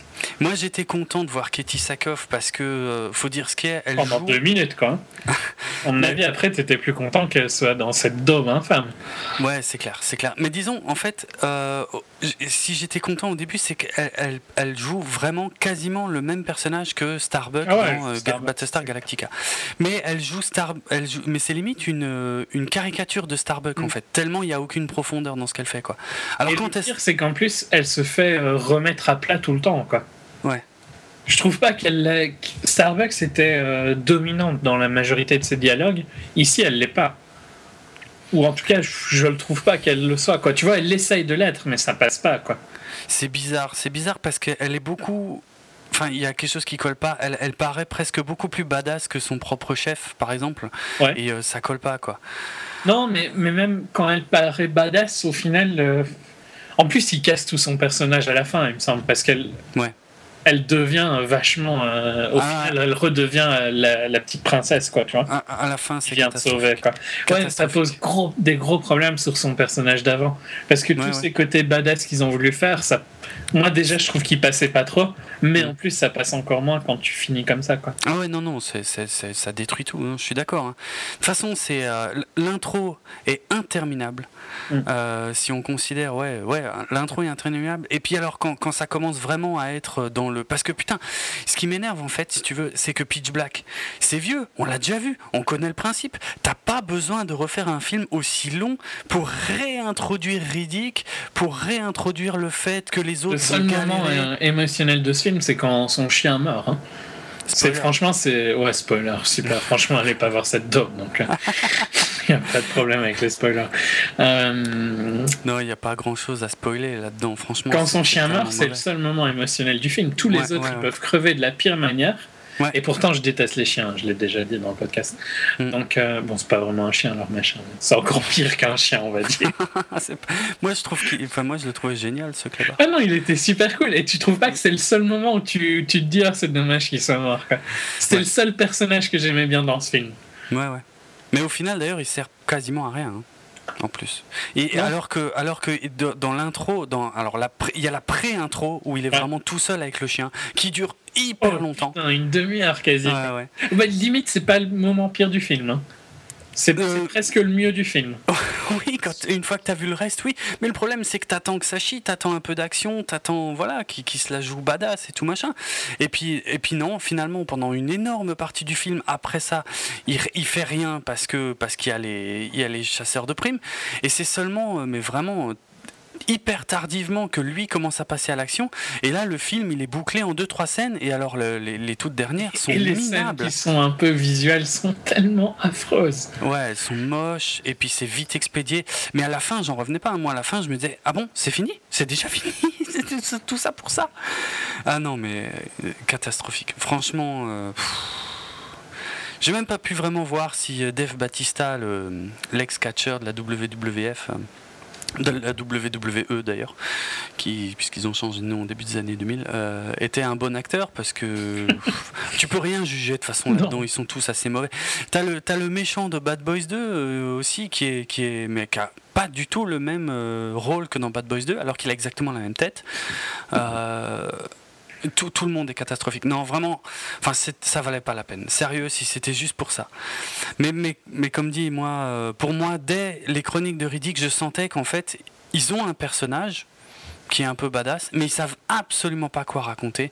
Ils essaient de broder des choses et ça marche pas parce que même, ouais, toute l'histoire de la prophétie par rapport aux Necromongers, c'est tout, elle est, elle devrait être au cœur de, des chroniques de Riddick et puis elle est à peine évoquée finalement, quoi. Enfin, même si elle conclut le film, mais quand tu vois comment ça s'enchaîne sur le troisième film. côté-là, quoi. My God, comment. J'avais zappé euh, tout ce truc-là. Mais ouais, mais ça n'a plus aucune importance quoi. Là, on, on te le remet euh, tout seul sur une planète et puis on avec un prétexte mais pourri quoi. Je- Alors ok, t'as une apparition. euh, ils avaient pas mal joué sur le fait que Karl Urban reprenait le rôle de, de Lord Vaco. Mais c'est pour une scène. c'est ridicule. 3 secondes, quoi. C'est du foutage de gueule quoi, franchement. Non, vraiment. euh, Putain, Je voulais j'espère. voir Karl Urban regarder Dredd.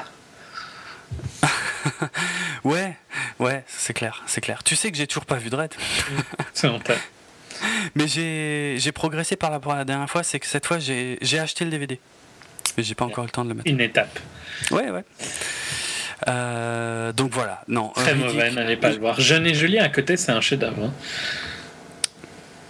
Ouais, putain, ça, m'écorche la gueule de le dire, mais ouais, je suis presque d'accord, ouais. Non, fran- franchement, Riddick, c'est vraiment un des qui m'a fait le plus chier cette année. là. Ah ouais, non, mais c'était minable. Et le. Enfin. pff, Le, le scénar, j'en suis toujours pas revenu, quoi, de la nullité absolue.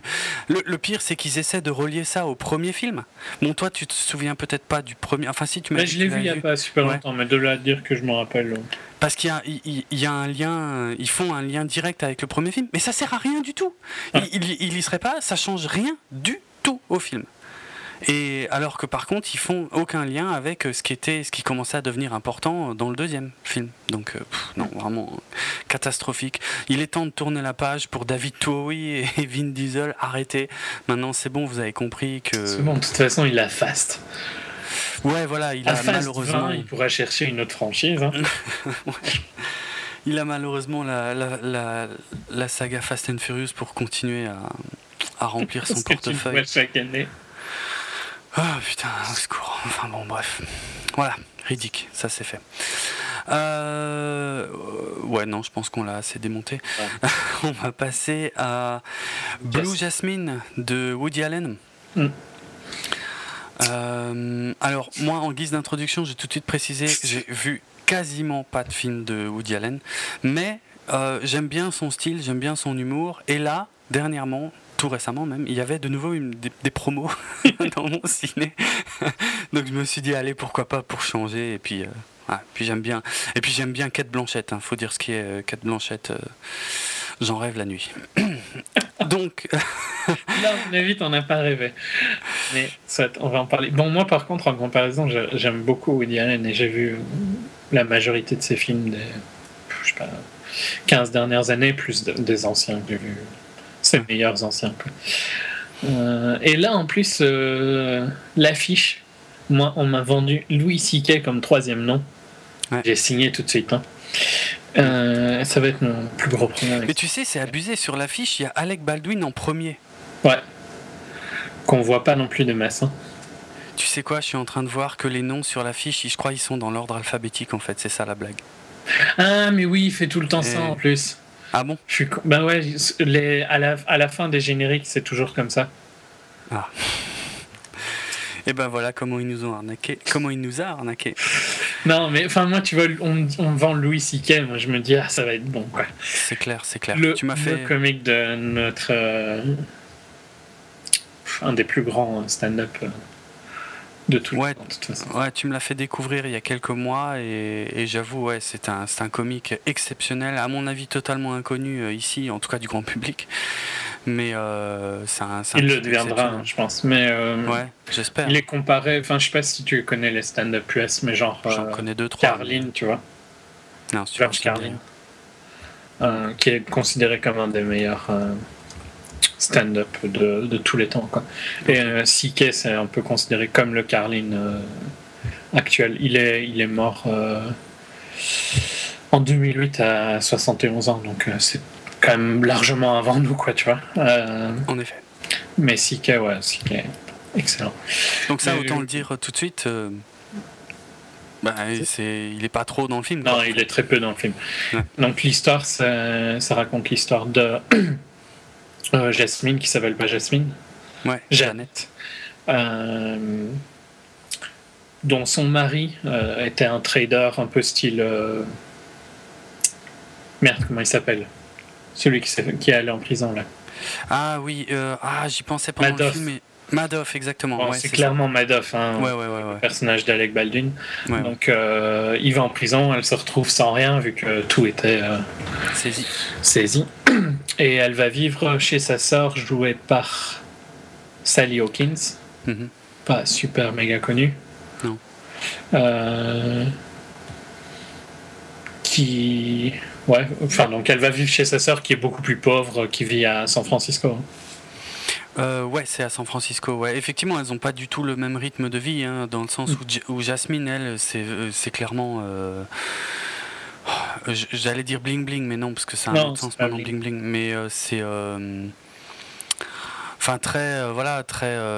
Très, riche. ouais, réception. Comment ça s'appelle là où ils vont les New Yorkais l'été. Le, pas l'été, le, le week-end et tout ça. Merde. je- ça- Les Hamptons. Elle est très Hamptons. C'est les Hamptons, non? Ça me dit rien. Mais peut-être. Mais je vois pas. euh, ouais. Mais tu vois le, la côte euh, près, de, près de Long Island. Euh, Ça te dit rien? non. Non, ça me dit rien. Tu te rappelles T'as bah, t'as regardé Seinfeld pourtant. Ouais, mais il y a longtemps. Tu te rappelles de la. oh, je, je me rappelle d'épisodes spécifiques, donc je vais te faire chier Mm. encore une fois. Tu te rappelles de la femme, enfin la femme qui n'a pas été la femme de George, mais de, leur- de, leur, de ses parents, qui étaient très très riches, tu vois? Tu te rappelles pas? Non. non. Ok, bon, soit. Enfin, soit. À un moment, il y a tout un épisode où George dit qu'il a acheté une maison à Hamptons, euh, qu'il a jamais fait. Et euh, pour pousser le vice, il- les parents lui le forcent à y aller. Euh, C'était un peu euh, un jeu de chicken, tu vois. Le premier qui va. Bon. Ah, Soit elle fait très Hampton euh, parce que c'est vraiment le style de la fille. Donc maintenant tu comprends le style. Et pour ceux qui comprennent pas, c'est- c'est un peu riche, euh, guindé quoi. Bah ouais guindé c'est ça. C'est-à-dire elle s'est mariée avec un mec riche. Elle elle a abandonné ses études. Bon quand ils sont tombés amoureux quand ils étaient jeunes. Donc elle a jamais euh, vraiment étudié. Elle a jamais vraiment bossé. Elle a toujours eu plein de fric. Elle a toujours eu tout ce qu'elle voulait. Et euh, vraiment sa passion c'était ouais les, soirées les réceptions les machins et tout. Et du jour au lendemain il n'y a plus rien de tout ça. Et puis elle se retrouve chez sa frangine. Bon les fringues les, les sacs euh, de marque tout ça tout ça. Et elle se retrouve chez sa frangine qui a un mode de vie beaucoup plus euh, euh, standard, quoi, middle class. euh, Ou un peu même un peu en dessous de middle class. Ouais, un Lower un peu middle juste en class. dessous. Ouais, ouais. Et euh, beaucoup plus simple, quoi. Et puis c'est un peu le, le clash des cultures de cette nana qui a du mal à sortir de son monde. qui n'est pas un monde en plus très concret, par, avec des gens, des gens simples, sympathiques, hein, et pas cons forcément, mais ouais, des gens plus simples, quoi. Mais Mm. Alors, euh, en plus, elle a des problèmes, elle picole, elle parle toute seule et tout. euh, bon, c'est dans la bande annonce tout ça. hein, mais, Ouais, euh, ouais. bah, au final, pff, je, je me suis pas ennuyé, mais pas loin. hein. Ouais, Il y a des évolutions. Au final, un des trucs que je trouve intéressant dans le film, c'est voir ce qui est arrivé au final à, Hal, donc au personnage d'Alec Baldwin. Ça, je trouve que c'est assez bien mis puisque c'est récurrent pendant tout au long du film, mais bien placé à chaque fois. Oui, euh, à chaque fois, il y a une situation en fait de Jasmine à euh, San Francisco qui la renvoie à euh, donc un flashback où on la voit avec son mari Al quand il vivait à New York, la grande vie et tout. Et donc, effectivement, les flashbacks sont disséminés vraiment tout au long du film. donc, ça raconte deux histoires en même temps en fait. Hmm. Hmm. mais ouais, par contre, le reste, c'est pas top quoi. Et les acteurs. C'est bizarre parce qu'il y, a des, il y a des bons acteurs, tu vois. Il y a des acteurs un peu bizarres, genre Andrew Dice Clay, pareil, c'est un, c'est un, comédien euh, pas super connu, mais ouais. qui, a, qui a eu quelques, quelques stand-up et tout ça. Hmm. Mais c'est pas super utilisé, quoi, je trouve. Non, non. En fait, le problème, c'est encore une fois l'histoire. Euh, c'est euh, au début tu te dis ok il va y avoir euh, dans les dans les flashbacks il va y avoir des des trucs très intéressants. Et puis dans sa progression dans ce milieu là à San Francisco il va y avoir des trucs en fait je viens de je viens de penser à un truc le plus gros problème de ce film pour moi c'est qu'il y a personne qui est attachant. C'est ça exactement. Ils sont ils sont tous un peu connards quoi. Parce que même même sa sœur euh, même sa sœur fait des trucs pas bien. Ouais. Euh, CK son personnage pareil pas bien Kate. Blanchett est détestable, hein, franchement.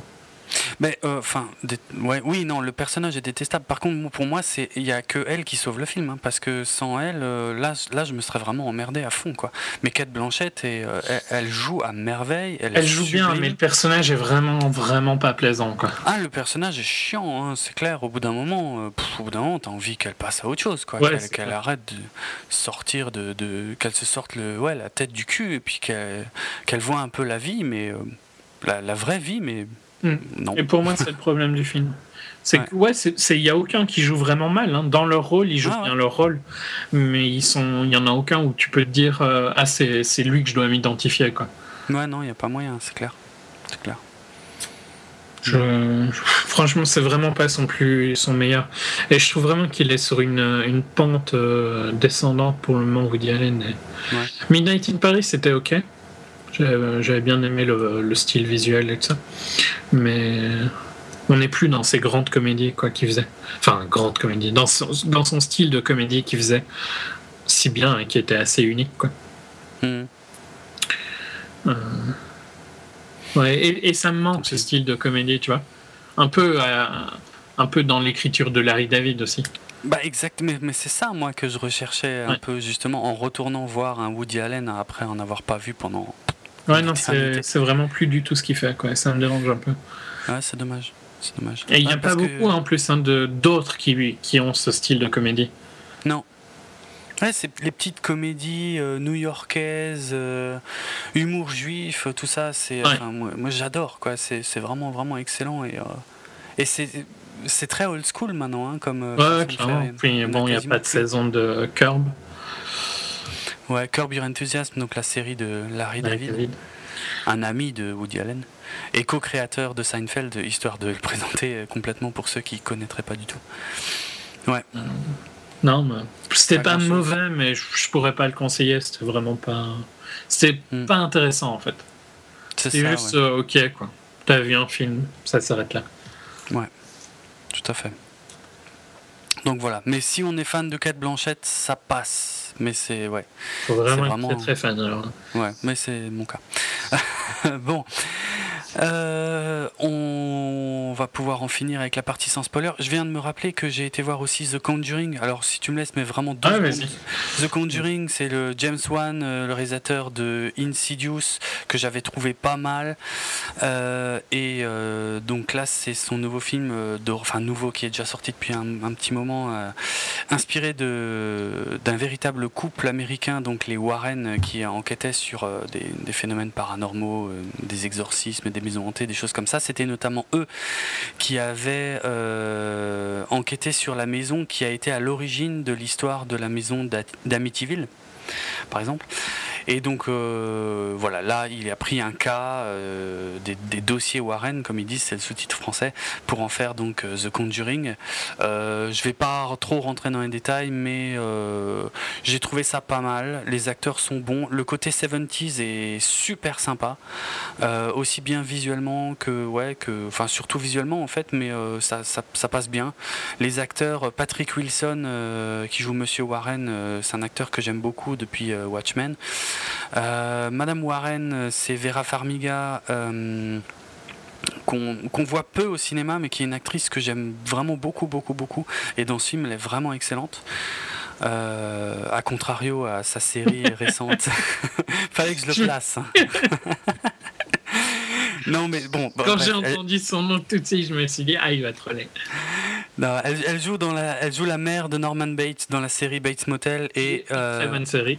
Avant Bon, je, vais le dire comme tu l'as dit parce que c'est peut-être la meilleure façon. Euh, effectivement, c'est je suis trop fan de Psychose pour tolérer la série Bates Motel que j'ai trouvé à chier, à chier, à chier en dessous de tout, à tous les niveaux. Mais bref, The Conjuring, voilà, sans faire très long, euh, ça marche. Ça marche plutôt bien. Je, suis assez difficile en film d'horreur et euh, j'ai trouvé ça vraiment, vraiment très correct, voire même assez bien. et, assez bien, c'est déjà pas mal pour un film d'horreur. quoi. Ça mélange euh, des histoires de fantômes, ça mélange des histoires de d'exorcisme, euh, un peu d'enquête paranormale. Euh, donc ça mélange un peu tout ça, ça le mélange plutôt bien et ça marche bien. Après, tu vois très bien qu'il y a des trucs qui sont rajoutés pour faire le show par rapport à, l'histoire qui, qui, a vraiment eu lieu, mais il y, a, y, a un vrai crescendo et voilà, c'était pas mal. Avant de passer euh, partie spoiler, euh, on en a déjà parlé dans notre épisode spécial Gérard Armé, mais j'ai vu euh, entre temps Your Next. Non, Gérard Armé c'était il y a longtemps, hein, c'était début d'année. Donc si vous voulez remonter, il faut, faut, remonter loin. Your Next que j'ai vu il y a une ou deux semaines et j'ai adoré. Donc s'il est toujours à l'affiche, je pense qu'il doit toujours l'être dans certaines villes. Je pense, c'est euh, possible. Je vous le conseille largement. Jérôme, vous mm. l'avez largement conseillé dans l'épisode euh, HS. Donc c'est un, film d'horreur, mais pas dans le style de Conjuring, dans le style Home Invasion.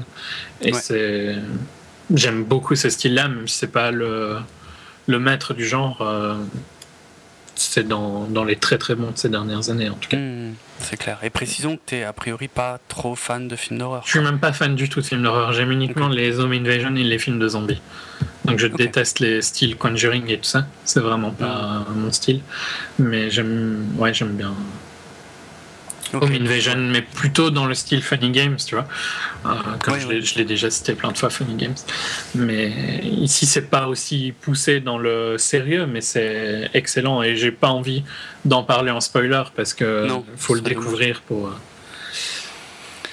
pour l'apprécier. Ouais, donc Your Next, hein. c'est vrai qu'on l'a déjà mentionné dans au moins 2-3 épisodes différents. et, euh, très, très, très bon. C'est à pas rater et ça va un peu plus loin que ce que ça a l'air d'être. Donc il faut faire confiance et il faut, faut, y aller par curiosité. Et franchement, à mon avis, ce serait pas. C'est un bon moment. Enfin, faut aimer euh, quand même ce style de film. Hein, ouais, ouais, c'est clair. Mais c'est un très bon moment si on aime bien. D'ailleurs, je dirais juste, je sais pas si c'est la même chose en France, mais il y a plus de filles dans. C'est les séances où il y a plus de filles, c'est les films d'horreur. Ah ouais? Ouais, c'est marrant. Euh, je vais rarement voir euh, des films d'horreur au ciné, pour être franc, en dehors du, festival Gérard Armé, parce que la plupart des films qui sortent sont quand même très euh, formatés, très commerciaux et, souvent euh, assez merdiques. bah, moi non plus, mais ben, là j'ai vu Your Next et puis je crois que c'était The Secret, celui que j'avais vu avant. Oui, oui. Mais ouais, il y a plus de filles que, que de mecs. C'est vrai, c'est vrai. Mais par exemple, il me semble, ouais, pour les trucs dans le genre. ah, comment ça s'appelle? Bon, ça me reviendra. Euh, euh, les sauts, par exemple. Ouais, voilà, Paranormal Activity, Saw, et euh, il y avait encore une saga là avec ceux qui échappent à la mort et après la mort les pourchassent pendant tout le film. Oui, je, vois ce que tu veux dire. Mais... Voilà. c'est vrai qu'il me semble qu'il y a toujours un public féminin assez, assez fort pour ce film. Ouais, hein, c'est clair. C'est marrant. C'est vrai. Après, c'est rigolo de les entendre crier dans les salles de ciné aussi. Hein. ça fait moins rigolo si hein. toi tu cries. ouais. ouais. Bon, Eh ben, il nous en reste deux un peu plus gros. Euh, et on va donc passer à la partie spoiler. Voici le signal sonore. Et donc on va commencer par euh, aborder euh, The Butler, le majordome, le film de Lee Daniels qui a, a fait pas mal parler de lui quand même quand il est sorti, parce que forcément ça c'est euh, comment dire. Je suis sûr que tu vas à un moment ou un autre dire Oscar bait, donc autant le dire tout de suite. C'est vrai que c'est le film qui appelle euh, à avoir un Oscar, hein, ça sent à mort. c'est le Lincoln de cette année. Ouais, c'est ça. C'est clairement ça. Hein. Et c'est le, ouais, ouais, c'est, la suite logique de Lincoln et de J. Edgar euh, et de voilà. C'est-à-dire, on prend euh, les figures politiques ou l'histoire politique des États-Unis euh, pour essayer d'avoir un Oscar, quoi. Alors avec plus ou moins de succès, hein, parce que J. Edgar c'était très moyen et Lincoln c'était chiant. en, deux mots. Hein, Lincoln c'était vraiment très chiant. C'était pas mauvais, mais c'était chiant. J. Edgar par contre c'était très mauvais. Ici, en plus, on, on prend en plus de d'être un Oscar bait, euh, de prendre un personnage politique important. On prend ce que les Américains commencent à accepter qu'ils ont d'avoir fait, c'est-à-dire l'esclavage et tous les côtés ah euh, d'utilisation du, du peuple noir. Et euh, c'est assez récent hein, qu'ils acceptent de parler de ça. Ouais. Et donc, ouais, d'ailleurs, il y a Bon, c'est la partie spoiler, hein, donc je vais spoiler le film, mais il y a un mm. moment où il compare les champs de coton au camp de concentration et je l'ai trouvé très limite hein, comme comparaison. Ouais, c'est too much, ouais, c'est clair, c'est trop. Franchement, euh, enfin. je comprends le sens qu'il veut donner, tu vois, à la comparaison. Ouais, mais, c'est vraiment c'est trop loin, quoi. Ouais, en, Europe, ça passe pas. Non. franchement, non. Euh, et euh, moi, j'ai pas vu les camps de concentration, l'image la, plus marquante des camps de concentration que j'ai vu, c'est bêtement en regardant The Neuf Brothers. Je sais pas si t'as vu. Euh... Non, non, pas. Ok, bon, enfin, c'est une excellente série militaire de Tom Hanks et Steven Spielberg, produite par Tom Hanks et Steven Spielberg. Hmm. Et il y a un épisode où ils arrivent dans un camp de concentration qui était qui est pas Auschwitz, un plus petit. Et euh, visuellement, tous les gens à qui, qui ont vu Band of Brothers, et moi y compris, c'est un moment où tu as les larmes aux yeux et tu es dégoûté de, de voir que des êtres humains ont fait ça, tu vois. Hmm. Et de tous les films que j'ai vus, documentaires et tout ça, ouais, ok, c'était des esclaves, mais c'était pas à ce point-là, quoi. Il n'y a pas de comparaison entre ce qu'a fait euh, euh, le régime nazi et. Euh, enfin, le, le, Troisième Reich et et les champs de coton euh, américains. C'est clair. C'est un, petit moment du film, hein, mais il m'a quand même fortement dérangé. En plus de ça, est-ce que c'est pas à ce moment-là qu'ils sont dans des combinaisons ridicules, mais franchement, toute la salle a explosé de rire quand, quand ils sont sortis de la voiture. Hein. Mais j'ai halluciné, moi. Hein. C'est clair quand ils sortent avec leur euh, ah comment on dit leur survêt quoi. Leur survêt, ouais ouais, leur jogging pourri. Mais putain, mais pourquoi Parachute quoi. Et quand t'essayes de faire passer un moment assez euh, émotionnel du film. Mm. Mm. C'est ridicule. Toute la salle était ah morte de rire. Hein. Et, euh, toute la salle était morte de rire. Et sachant que je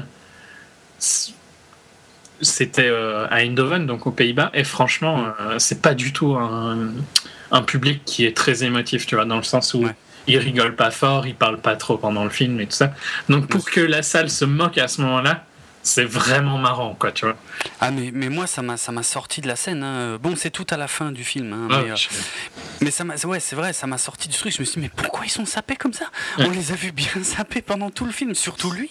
Surtout lui qui est majordome à la Blaison Blanche, puisque c'est l'histoire, en deux mots, de, d'un majordome qui est resté euh, pendant. C'est basé sur le 34 ans. C'est basé sur la vie du Gene Allen, donc, qui a servi 6 euh, ou 7 présidents, maintenant j'ai plus en tête. Hmm. Ouais, quelque chose comme ça, mais euh, pendant un sacré moment en tout cas. Euh, et, ouais, donc lui, on l'a toujours vu bien sapé, euh, sauf peut-être vraiment au tout début, mais. Mais même, même au début, il est habillé normal, quoi. Oui, bah oui, pour son. Oui, oui, oui. Bon, de toute façon, avant de, parler du film en lui-même, je vais un peu tracher Lee Daniels, hein, donc le producteur, le réalisateur de, de ce film. Hmm. Euh, donc son, son, film précédent c'était The Paperboy, mais ça n'a pas très bien marché, donc c'est pas très connu. Par contre, le film qu'il a fait connaître, c'est Precious. Euh, Et Lee Daniel, spécialiste des titres de merde, donc le titre complet c'est Precious, based on the novel Push by Sapphire. Et euh, c'était l'histoire, euh, c'était avec Monique, là, c'était l'histoire d'une euh, d'une grosse noire mm-hmm. qui a 16 ans dans, dans Harlem. Et, de la relation avec sa mère et tout ça. Enfin, c'était. Moi, j'ai pas du tout aimé ce film-là. C'était. J'ai pas vu. Hein. Non, non, mais j'essaie de trouver un mot, tu vois, qui le décrit, mais j'aime vraiment pas ce genre de film. Je sais pas comment les décrire, j'arrive pas à trouver un mot, franchement, désolé de, de, faire des blancs. Euh, le côté qui veulent te faire sentir mal, tu vois, sur ces pauvres gens. Et donc ici, on a, euh, pour continuer les titres de merde, le titre complet de The Butler, c'est Lee Daniels The Butler. Et à quel point est-ce qu'on doit être arrogant pour mettre euh, son nom dans son film? Je comprends pas clair. ça. Donc, comme euh, Jérôme l'a dit, ça raconte l'histoire du majordome de la Maison Blanche, qui est une histoire euh, qui, je suis sûr, est sympa à, raconter, hein, parce que euh, ça doit être un personnage passionnant. Donc, dans le film, il s'appelle Cecil Gaines. En réalité, c'est Eugene Allen. ouais, vraiment, il doit, il a vu tellement de choses, quoi, et il a vu vraiment le le changement dans les différentes administrations. Euh, ouais, oui. les différentes administrations, mais aussi l'évolution du traitement des Noirs aux États-Unis, de, euh, de la ségrégation à, Obama, quoi. Donc, euh, ouais. Quelque chose qu'il n'aurait jamais enfin, fait De, de, l'esclavage même. De l'esclavage, de l'esclavage à Obama. À Obama. Mais par contre, le film, ouais, non, vraiment, vraiment, ça m'a saoulé parce qu'il y a du faux drama euh, rajouté en permanence. Enfin, c'est le seul point qui marche à moitié dans le film et tu sais que c'est le seul point qui est à peu près complètement inventé, quoi. Et ça pose un gros problème, je trouve, déjà de base. Donc, le, ce que je parle, c'est sa relation avec son fils, qui est dans le film est montré comme un espèce de militant euh, extrême. Euh, ah bah, qui était là quand, Martin Luther King est mort euh, et qui était dans les débuts de Malcolm X quoi. Ouais, et, qui est même euh, ouais, qui est présenté quasiment comme un des fondateurs des Black Panthers euh, dans le film. Hein. alors que ouais, d'après ce que tu m'as dit, c'est. il est, actif quoi, mais pas pas comme il est montré dans le film. Hmm. Pas comme je pense n'importe qui qui était un petit peu impliqué à cette époque-là était forcément un petit peu actif dans ce genre de truc pour les. Ouais, ouais, ouais bien sûr. Euh, mais là, c'est montré vraiment, comme tu dis, comme s'il était un des fondateurs des Black Panthers. ouais. Bah, je me suis posé la question, hein, moi, euh, quand, Ouais, quand j'ai vu le film, puisque je savais pas que. Déjà, je, pensais vraiment que tout était vrai là de ce qu'on a vu. Et en fait, euh, rien. Le majordome lui-même s'est très librement inspiré. Et puis, euh, alors le fils, en, dans, la vie réelle, il n'a eu qu'un seul fils, alors que dans le film, il y a deux fils euh, que tout oppose en plus, et, et, qui servent à divers moments du film à appuyer certaines choses par rapport à la politique du pays. Ouais, c'est abusé, quoi, en fait. Bah, déjà, bêtement, euh, tout, le début, hein, c'est jamais arrivé ce qui, ce qui lui arrive. Donc que son père euh, soit tué et que sa mère soit violée, c'est pas, pas la réalité, quoi. Ça, déjà, cette scène m'a fait halluciner parce que c'est hyper mal amené. Le, le, film commence à peine. Sa, sa, mère, ouais, en 5 minutes, sa mère se fait violer, son père se fait tuer. Et il y a zéro impact émotionnel parce que tu n'as même pas eu le temps de, de, de, de te plonger là-dedans. Non, tu, au final, techniquement, hein, si tu veux vraiment euh, montrer ce qui, ce qui arrive de cette scène, c'est tout du bonus pour lui. Parce que c'est ce qu'il fait rentrer dans la maison. C'est ce qui le fait devenir un, un, servant euh, un, de nigger. House nigger, oui, euh, comme ils disent là-bas. Et... ouais, si tu dois lire la scène, tu vois, c'est positif. Hein. Bah, c'est vrai que c'est positif parce que sans ça, il aurait jamais été là où il a été, quoi. Bon, apparemment si, vu que c'est ce qu'il a été sans que ce soit lui. Oui, oui, oui, voilà. Je sais pas exactement comment. Je connais pas l'histoire de Gene Allen en, détail. Je sais juste les bas. Qu'en gros, voilà, c'était un majordome.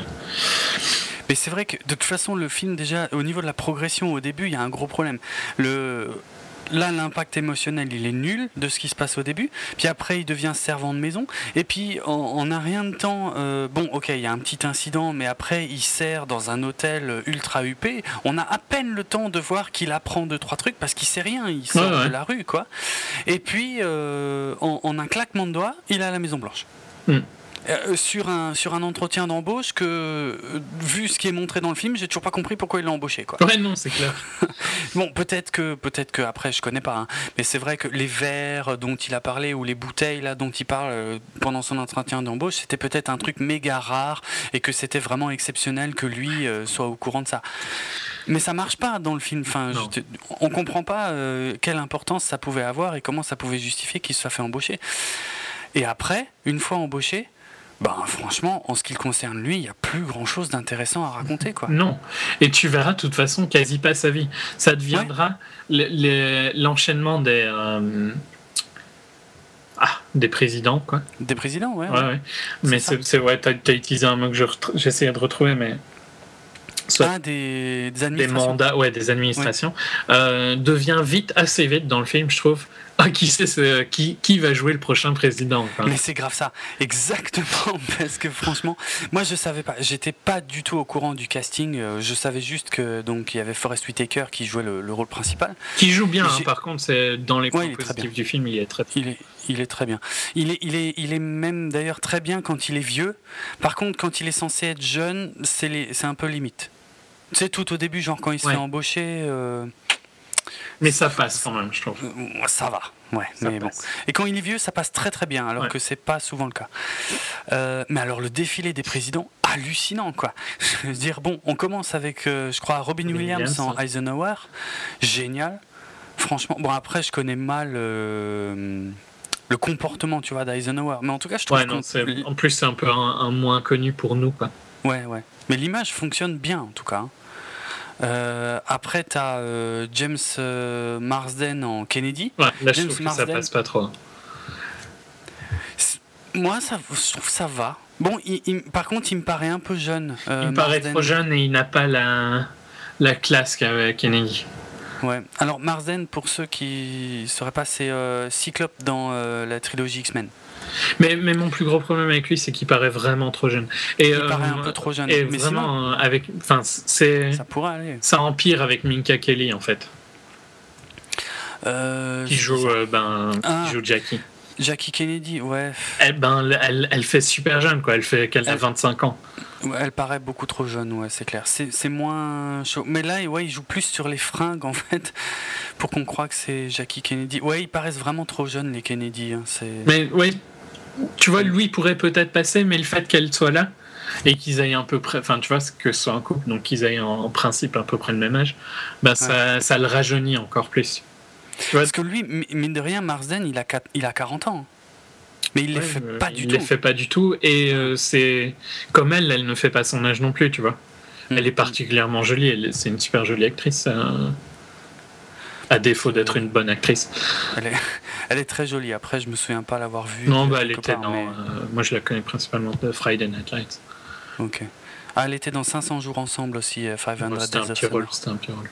D'accord. Principalement, c'est son, son, là pour le pour le quoi pourquoi elle est connue, c'est Friday Night Lights. qui arriverait après 15 ans.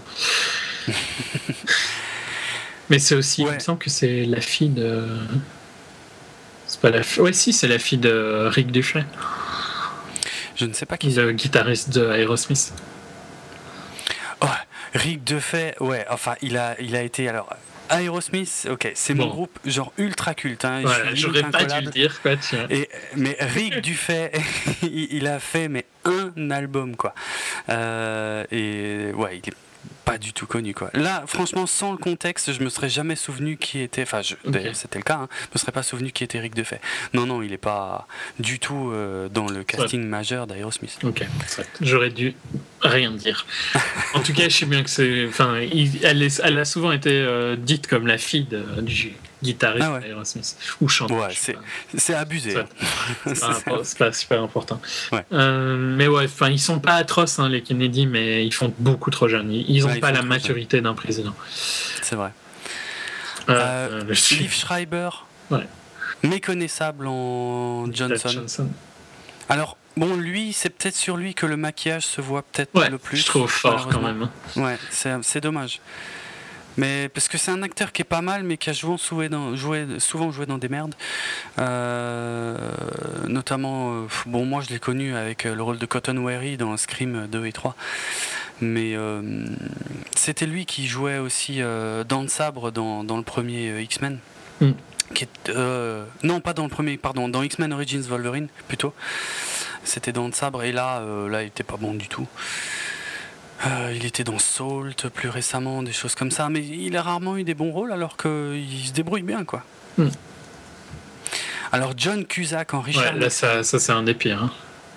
Ah non, moi j'ai trouvé excellent. Ah, t'as- mais le problème, Ouais, il ressemble pas du tout à Nixon, quoi. Ben ouais, enfin le problème, ouais, on voit trop John Cusack, quoi, parce Ouais. qu'on connaît trop bien John Cusack. Et pas assez Et- Nixon qui est dans les présidents les plus connus de tous les temps. Ouais, voilà, ça, ça- ok, ça c'est vrai. Mais franchement, euh, dans, dans la façon de parler, dans la mimique et le pif qu'ils lui ont fait, qui est de toute façon indissociable de Nixon, euh, il- est vraiment pas mal quand même. Il joue pas mal, mais physiquement, je trouve qu'il y a un gros problème. Ouais, il est on- trop on- connu, quoi, tu vois. Il est trop connu, ouais, je, je suis d'accord. Je suis d'accord. Mais il, est, il est difficile à interpréter, hein, Nixon. hein. Il était. euh, il était pas trop mal dans, dans Watchmen par exemple, mais on voyait aussi que c'était un acteur, euh, tu sais, un acteur euh, un- de, de second rôle, tu vois, tu, tu, tu Ouais. voyais que tu, que tu connaissais son visage et puis on voyait qu'on lui avait rajouté un pif énorme, quoi. Euh, Ouais, ouais, Nixon, il a une tête trop, trop connue. Mais, mais tu vois, euh, Reagan aussi, il a une tête méga connue. Et le choc absolu de voir Alan Rickman débarquer dans le rôle de, de Reagan, mais euh, j'en revenais pas. Surtout que Alan Rickman, c'est un Anglais en plus. Euh, ça fait un peu bizarre, quoi, euh, pour un président américain. Et je, le- je trouve qu'il le joue, mais de façon excellente, quoi. Il le joue bien. Par contre, c'est aussi dans les plus, euh, les plus grosses fautes. euh, Oui, il y a un problème d'écriture. Non, non, mais euh, même, ouais, enfin, les, les changements par rapport à la réalité sur Reagan sont les plus importants, je crois, de tous Ouais, les ouais. présidents.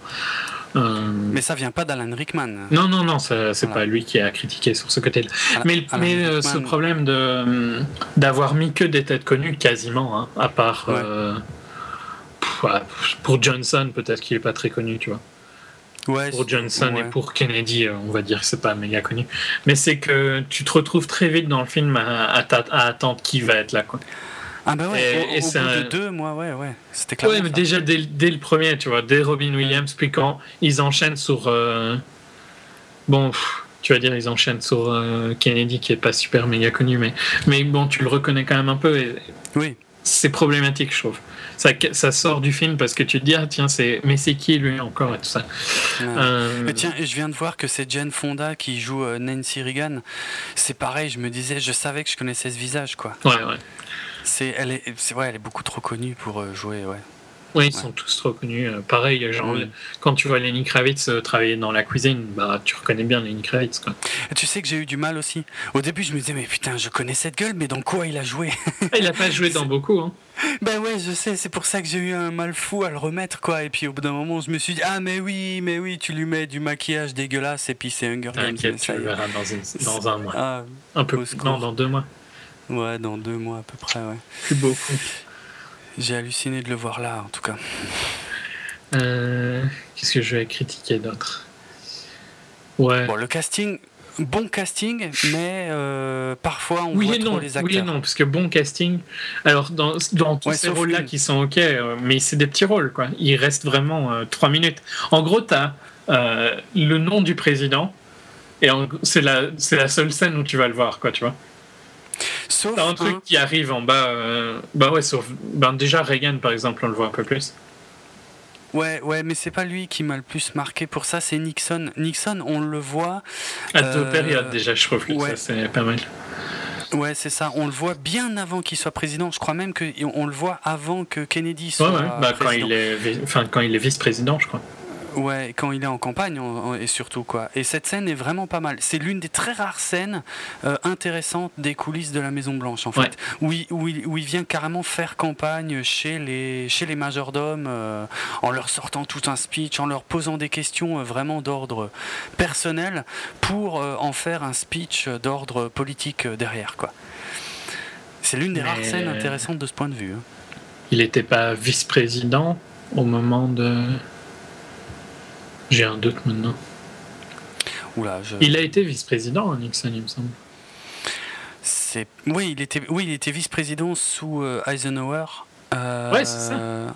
Ouais, donc quand il était en campagne, il était vice-président aussi. Quoi. Ouais, ouais, ouais. ouais. Euh... Non, lui, il est, il est pas mal joué, mais, mais en gros, pour, pour euh, exagérer le point, tu as un peu ce, ce, slide, tu vois, qui te dit quelle administration t'es. Et tu as une scène qui présente le président, et puis voilà, c'est à peu près ça. quoi. Euh, on passera vite. L'histoire avance très vite quand même. bon, en, même temps, il y a 34 ans à avancer. Hein, donc, euh, Ouais, bah, ça avance vite et puis pourtant ça raconte pas grand chose d'intéressant sur la Maison Blanche. Bah, sur la Maison Blanche, c'est ça. en fait, ça raconte rien sur la Maison Blanche. Ouais. Tu vois quasi rien de ce qui se passe à la Maison Blanche. Et par contre, cette connasse qui est vraiment atroce au niveau actrice, hein, mais euh, retourne faire ton talk show, quoi.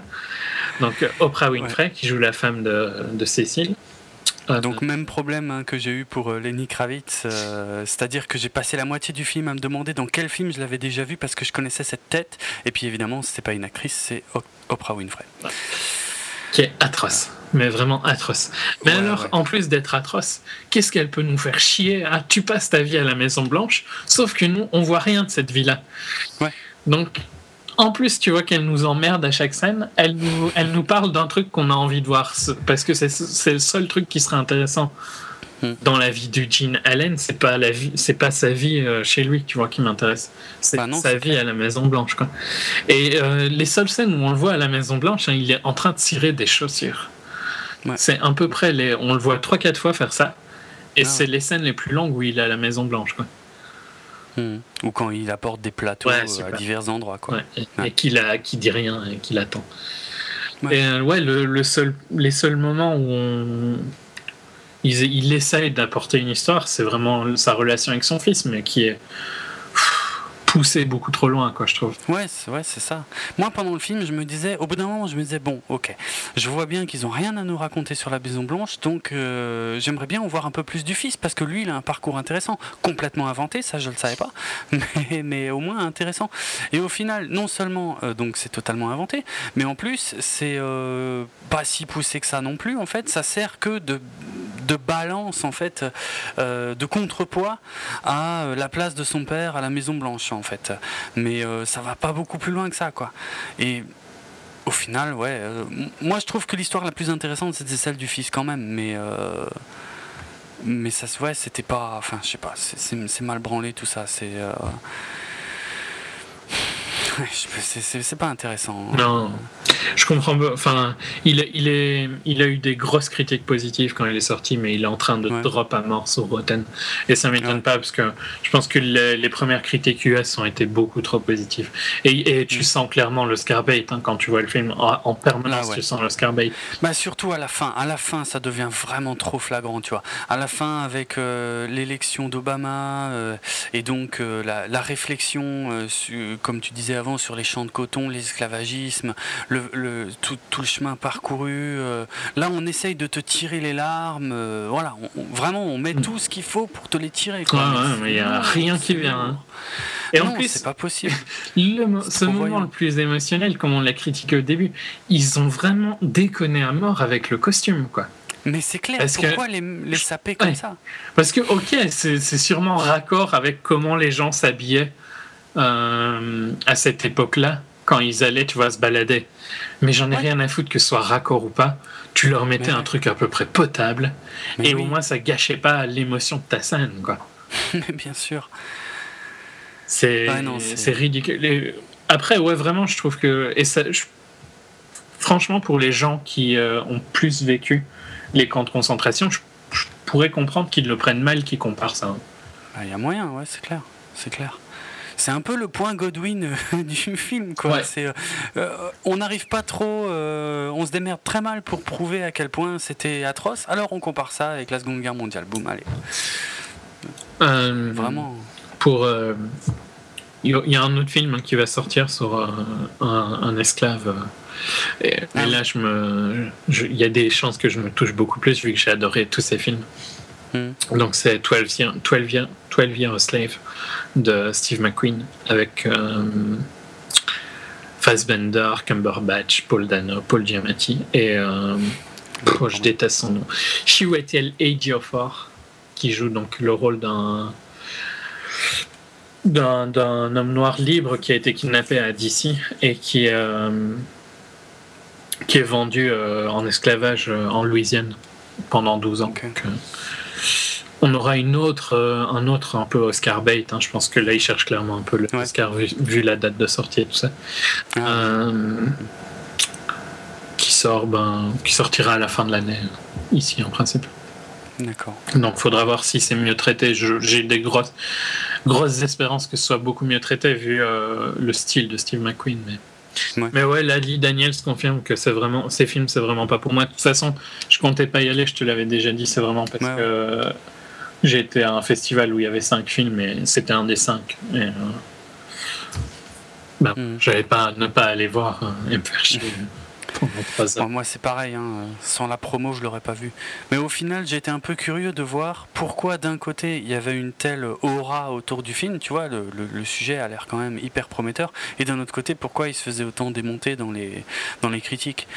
Et euh, même, euh, je comprends, hein, c'est vrai que non, c'est il y a vraiment un côté, en plus, je trouve, quand tu mets autant d'acteurs, tu vois, et de gens importants avec des guillemets, euh, genre Reprat, tu vois, euh, ça fait un peu montrer, regardez tous les gens que je connais, quoi. c'est bien. Clair, c'est clair. Il, a un gros, gros problème d'estime de, lui-même, hein, Lee Daniels. Ouais, ouais. Non, non, mais tous les gens qui sont là-dedans, ça fait vraiment, ouais, on, on veut être dans le film euh, qui aura l'Oscar, quoi. Ouais, ouais, au, secours au secours quoi. Mm.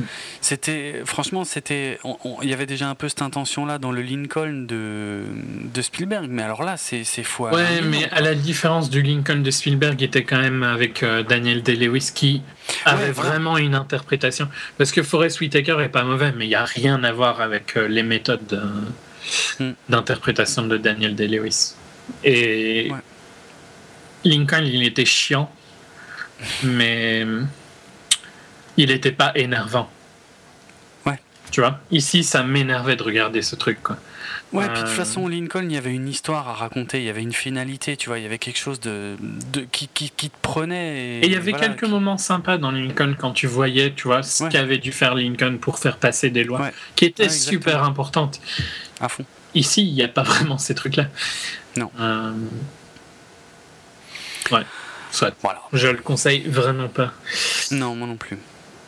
Non, franchement, 2h, euh, 2h10 euh, d'ailleurs, même 2h12 pour ça, euh, pour, pour raconter autant rien. Non. J'espère qu'il se fera aux Oscars en tout cas. Ouais, ouais, parce que sinon ce serait vraiment trop grossier quoi. Ouais. Ok. À propos de grossier. non, non, je vais pas commencer non, comme ça. mais c'est grossier, ça, on peut le dire. Mais, mais là, c'est voulu, par contre. Oui, c'est vrai, c'est voulu. On va s'attaquer au dernier film de notre émission. Michael Bay, No Pain, No Gain. Euh, alors, on va en profiter quand même. Euh, j'y tiens. Même, on va essayer de pas être long, mais de pour jeter un œil quand même à, à l'ensemble de la carrière de Michael Bay. En quelques mots, hein, chaque film. Allez, 95, Bad Boys. C'était pas mal, hein, Bad Boys, franchement. C'était sympa. Moi, franchement, c'était drôle. Il y avait de l'action. Euh, il y avait Théa Léoni et. Jeune, en Comment dire? Euh, ouais, jeune. Quoique je la préfère maintenant, mais enfin bref. Mais, euh... Elle est vieille, hein, toi. Ouais, c'est possible. non, enfin, dit comme ça, c'est moche. Mais euh, euh Théa Léonie, euh, pour moi, elle enterre Kate Blanchette. Et pourtant, je kiffe Kate Blanchette. Bon, bref. Non, c'était super sympa. C'était super sympa. Ça a un peu vieilli, mais pas plus que ça. Moi, je trouve que c'était sympa. 1996, Rock ou The Rock, titre original. Là, je dis, et je vais sûrement exagérer, mais je, crie au chef-d'œuvre. J'adore ce film. Sean Connery, Nicolas Cage et le méchant Ed Harris. Exceptionnel, tous au sommet de leur art. Bon, ok, peut-être pas Sean Connery, mais quand même, franchement. probablement le meilleur de Michael Bay. Ah, pour moi, c'est pas probablement. Hein. C'est, je, je surkiffe. J'essayais de relire, tu vois, ça film vite fait pour voir si j'en ai fait un, mais ouais, non, je pense que c'est le meilleur de Michael Bay. Euh, sans que ce soit, tu vois, le, le chef-d'œuvre de, de 1996. Hein. Mais, ah, mais c'est. Ah oui, pour toi aussi, carrément. Ah, c'est un des plus grands films d'action qui ait jamais été fait. Je, je m'en lasserai jamais. Les dialogues, les personnages, tout, tout, tout, l'action, les scènes, les situations, le scénar. Non, exceptionnel. Je, je, je ne manque pas de superlatifs pour ce film que j'adore par-dessus tout. Ouais. Bon, enfin, ces deux, euh, deux premiers films étaient vraiment pas mauvais. Hein, parce que Bad Boys, même si c'était pas un chef-d'œuvre, c'était marrant. The Rock, c'était bien. Armageddon. Oh putain. Déjà là, ça fait beaucoup plus mal. Mais Armageddon, en comparaison avec son suivant, c'est un chef-d'œuvre. Hein. je. Enfin, j'y reviendrai, mais euh, je sais pas en fait. Mais tu verras. Je me tu l'as pas vu, je pense. Voilà. Mais Armageddon, ouais, c'est ultra. Armageddon.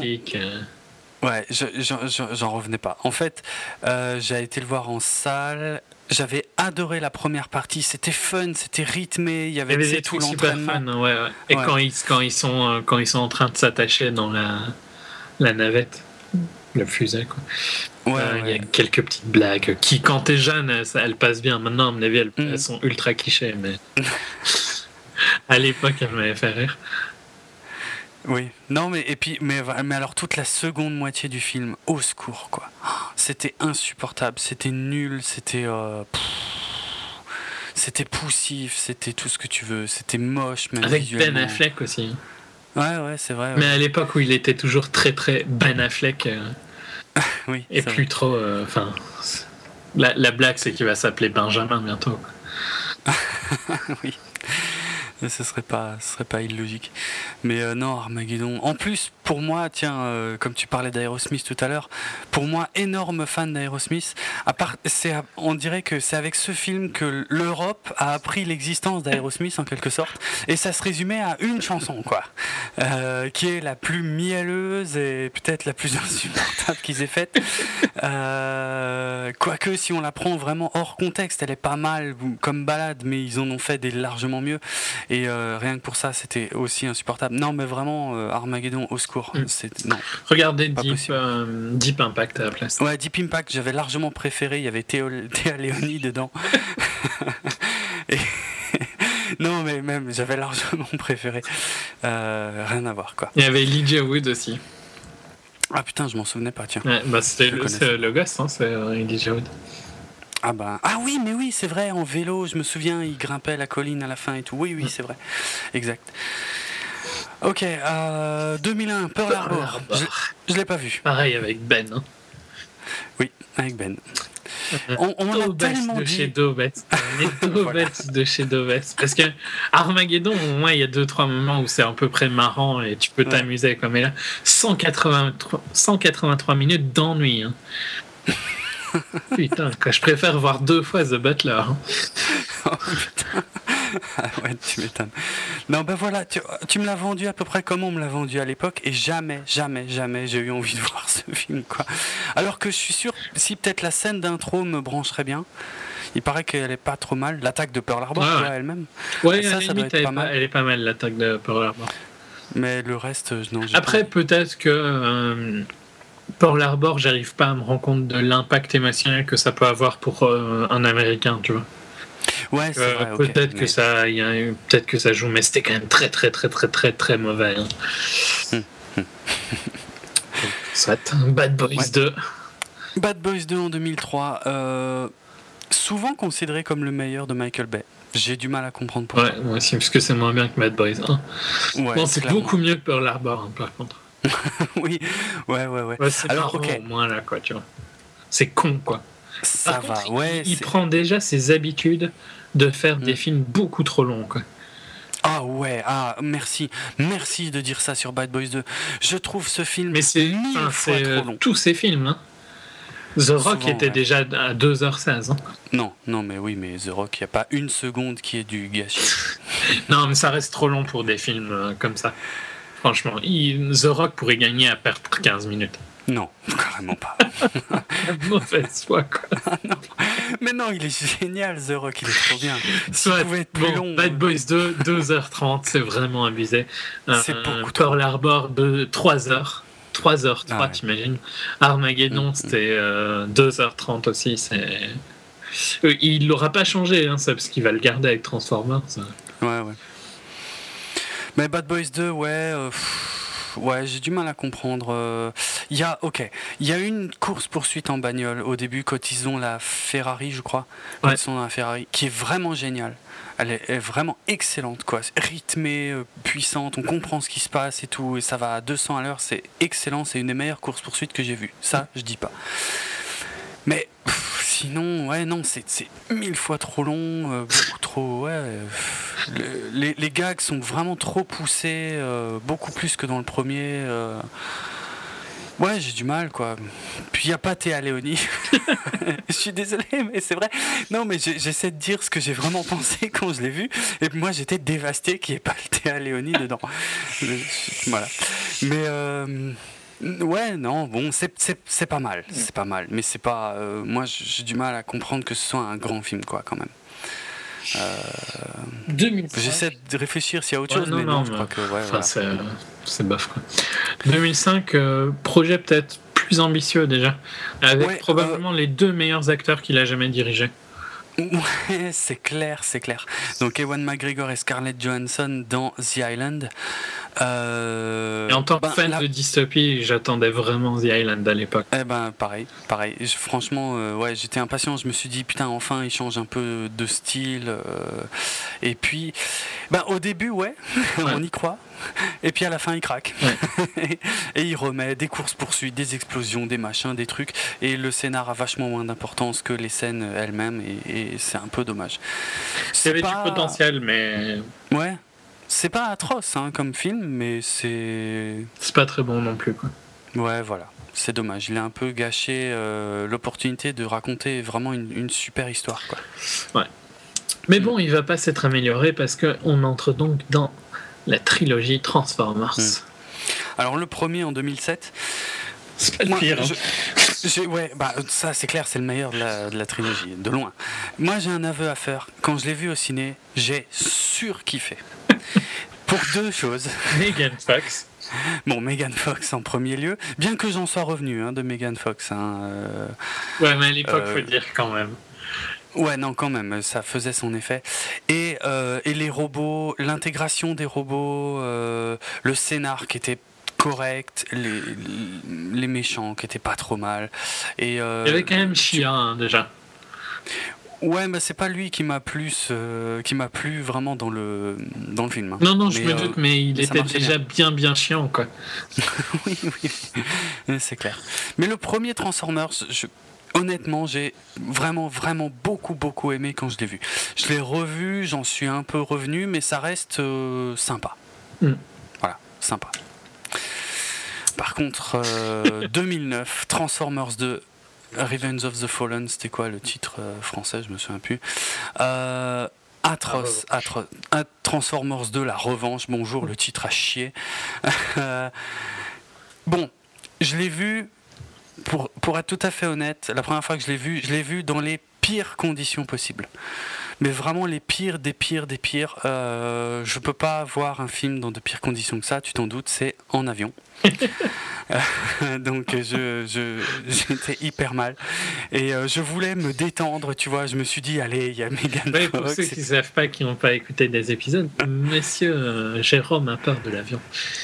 Ah, j'ai, horreur de ça. Je flippe comme c'est pas permis. J'ai, c'est un stress permanent. T'as qui peur dure des autant. bateaux, au fait Non, j'adore ça. Ah, Bah alors, euh, va voir All is Lost, parce qu'à mon avis, t'aimeras plus après.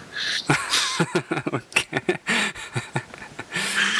Non, non, Et, mais euh, ouais, j'imagine bien que pour toi, ça ne doit pas être euh, le meilleur moyen de voir un film. C'était atroce. Franchement, c'était doublement atroce. Et euh, non, mais même pour être sûr, parce que vraiment après, je me posais la question, parce que je suis conscient que de toute façon en avion, il n'y a, y a, rien qui est normal pour moi. Euh, je l'ai revu après, mais c'est vraiment insupportable. Très très mauvais. Ouais, ouais, ouais. C'est euh, une overdose totale de, de, de, tout, quoi. Trop, trop de robots, trop de, trop de conneries avec Chia la bouffe, avec ses parents, trop de n'importe quoi avec Megan Fox. Tu crois pas une seconde que, que elle peut croire qu'il la trompe, enfin je sais pas quoi. Enfin, je me souviens même pas de tout. Les, les, les, les militaires là, qui servent à rien. Le mec du FBI qui, qui fait encore plus l'idiot. C'est insupportable. Transformers 3 2011. Ouais. Euh, Dark of the Moon, euh, c'était quoi le titre français? La face cachée de la lune, ouais, je crois. Hein. Ouais. Euh, je vais faire simple et court. Pour moi, c'était le 2 Empire. Et je pensais pas que c'était possible. Ouais, parce qu'il mais... est encore plus long que le 2, je crois. Ou en tout cas, c'est Ouais. le même style, mais il est vraiment, il fait vraiment chier. Puis en plus, bon, déjà Chia, il faisait chier à cette tapée Megan Fox, c'était déjà pas croyable. ouais. Et là, il lui fout encore quelqu'un de plus joli. Et vraiment, c'est. Il a l'air d'un gros débile, quoi. Arrêtez de, de lui mettre Mm. des espèces de top modèles que tu vois une fois dans ta vie. Là encore, si tu la vois une fois dans ta vie, tu vas tu seras content d'avoir vu quelque chose comme ça. c'est clair. Et euh, non, John Malkovich et Frances McDormand qui sont de super acteurs, qui avaient des rôles lamentables, minables dans ce film. Un, un scénario catastrophique avec des ellipses pas croyables quand, quand, ils font style qu'ils partent de la Terre en fusée et puis après ils reviennent mais en scred et puis euh, personne n'a vu et tout. Ou en fait ils étaient pas vraiment partis, je me souviens même plus. Mais c'était c'est l'une de mes pires expériences ciné de ma vie. Vraiment, hein. et je dis pas ça pour exagérer, mais je, je n'en pouvais plus. Ouais, non, c'était vraiment moment- chiant. J'avais envie de sortir. Ouais, ouais, non, mais pareil. Et, et moi, et moi, c'est rare que j'ai envie de sortir, tu vois. Même si je me fais chier, je, je reste jusqu'au bout. Mais là, je. En fait, ça m'énervait. C'est rare, hein, mais c'était tellement atroce que ça m'énervait. Je me disais, mais putain, ça finit quand? Parce que, des- je sais pas, une demi-heure, trois quarts d'heure, peut-être même une heure non-stop de, de, d'immeubles qui se cassent la gueule, de tôles froissées, de verres qui explosent et ainsi de suite. Non-stop, non-stop, Sans non-stop. que ça ait quel- un quelconque impact. Ça ne paraît pas du tout ouais. réaliste. euh, C'est clair, c'est clair. Et comme, Comme on- d'autres films dernièrement. Non. Euh, pas du tout. euh, la même échelle. Euh, Je vais en profiter pour faire un, pour citer un truc, même si on reparlera peut-être un jour de Transformers avec le quatrième qui sort euh, l'année prochaine, je crois. En plus, il y aura pas ouais. En plus, il y aura pas Chia, donc il y a peut-être une chance que ce sera à Et il y aura bien toujours une salope qui a couché avec euh, Michael Bay pour euh, avoir le rôle. Donc. Il y aura la nouvelle Rosie Huntington euh, ou la Mhm. nouvelle Megan Fox. Parfait, tu vois. Pas Chia est quand même une jolie fille. Ça, ouais, ça peut passer. Elle peut Ça- être ça que mieux que le 3, hein, de toute façon. Ça, bah, c'est pas dur. Franchement, c'est. Quand je dis. Il il faut. euh, Il faut, il faut lire, je crois que c'est la pire critique de film que j'ai écrit sur euh, Draven's World. La plus énervée. Euh, et pourtant, celle d'Iron Man 3 était pas tendre. mais, franchement, celle de Transformers 3, j'ai vraiment été assez loin dans tout, même dans le résumé du film. Je me suis lâché. C'était vraiment insupportable, quoi. Euh, Qu'est-ce que je voulais dire? Oui, un coup de gueule que je veux passer sur les versions françaises de Transformers. Il y a un truc qui m'insupporte au plus haut point depuis le premier Transformers. C'est moi quand j'étais gamin, je regardais le dessin animé Transformers, j'aimais bien, j'en avais même quelques-uns en jouet. Et le méchant c'était Optimus Prime dans, dans le dessin animé. Mm. Or, dans les films, ils ont, bon, ils, ils ont voulu respecter le nom euh, original et donc l'appeler Optimus Prime. Pourquoi pas Ça sonne bien, ok. Ça m'a choqué, j'ai eu du mal, parce que c'était mon personnage préféré quand j'étais petit, forcément, donc euh, voilà, j'ai eu du mal à- avec le changement de nom, mais j'accepte Optimus Prime. Mais à ce moment-là, je voudrais qu'on m'explique pourquoi le méchant en français s'appelle Mégatron. Pourquoi Optimus Prime et Mégatron, alors que la logique ce serait de l'appeler Mégatron Hmm. Non?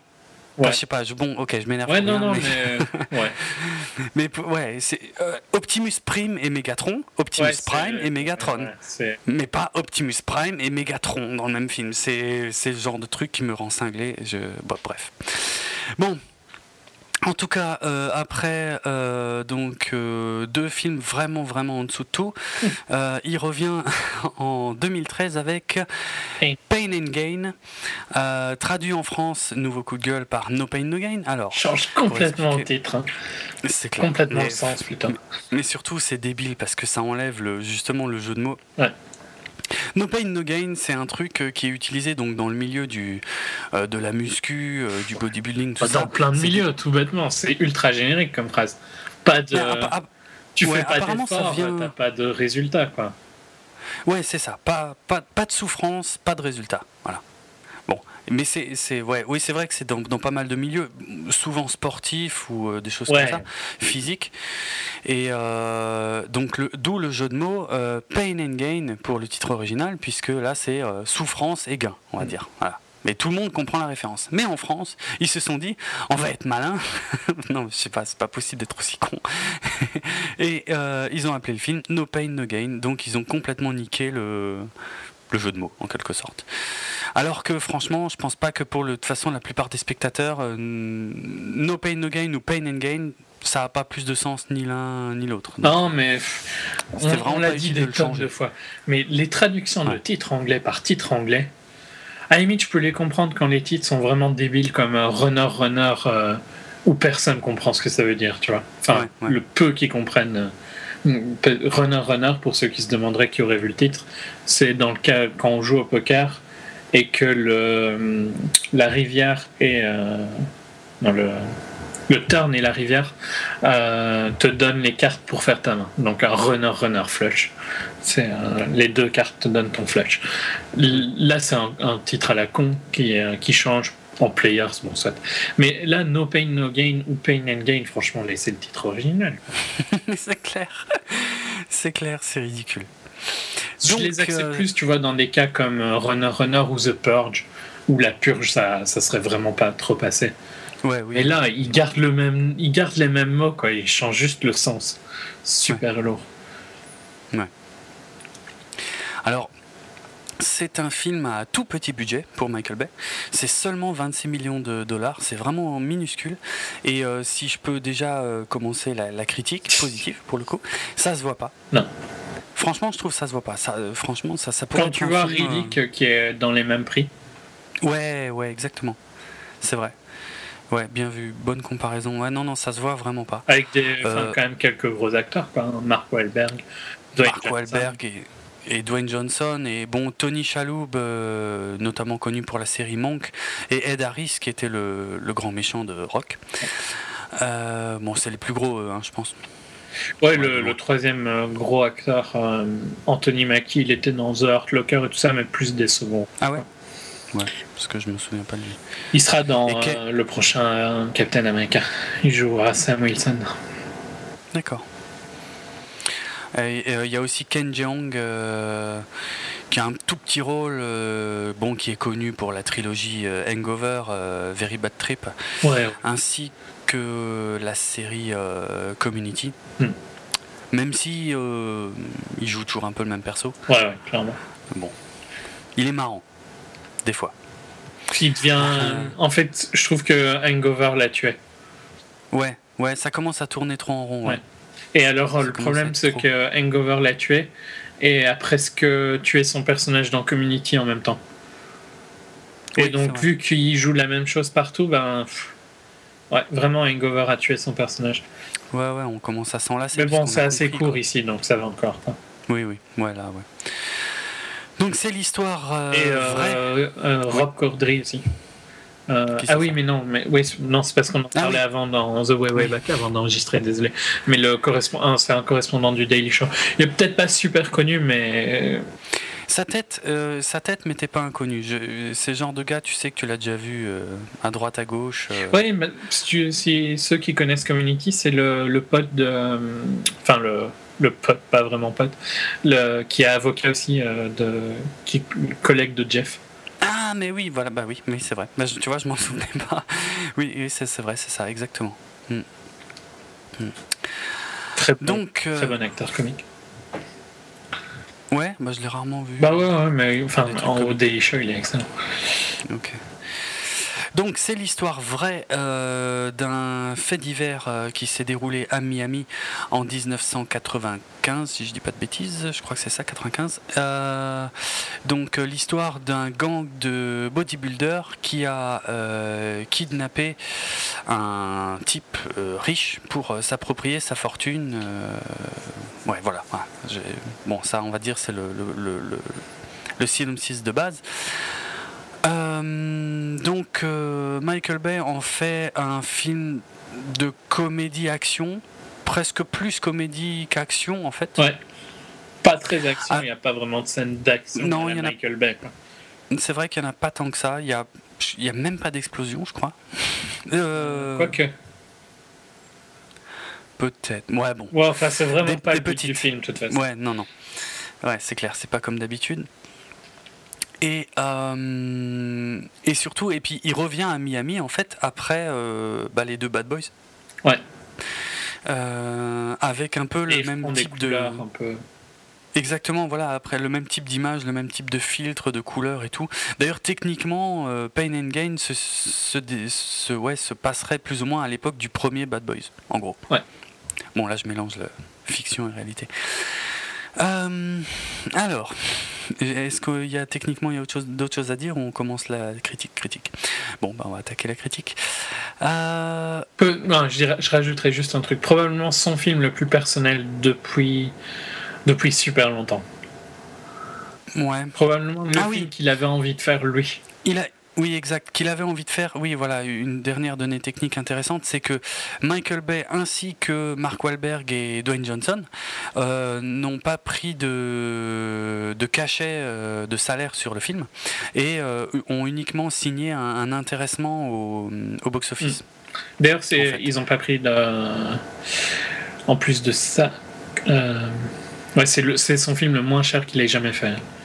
Ouais, bon, ouais, c'est. Bon, mais c'est quand même étonnant qu'il a même pas un mm. petit film, quoi, tu vois, Michael Bay.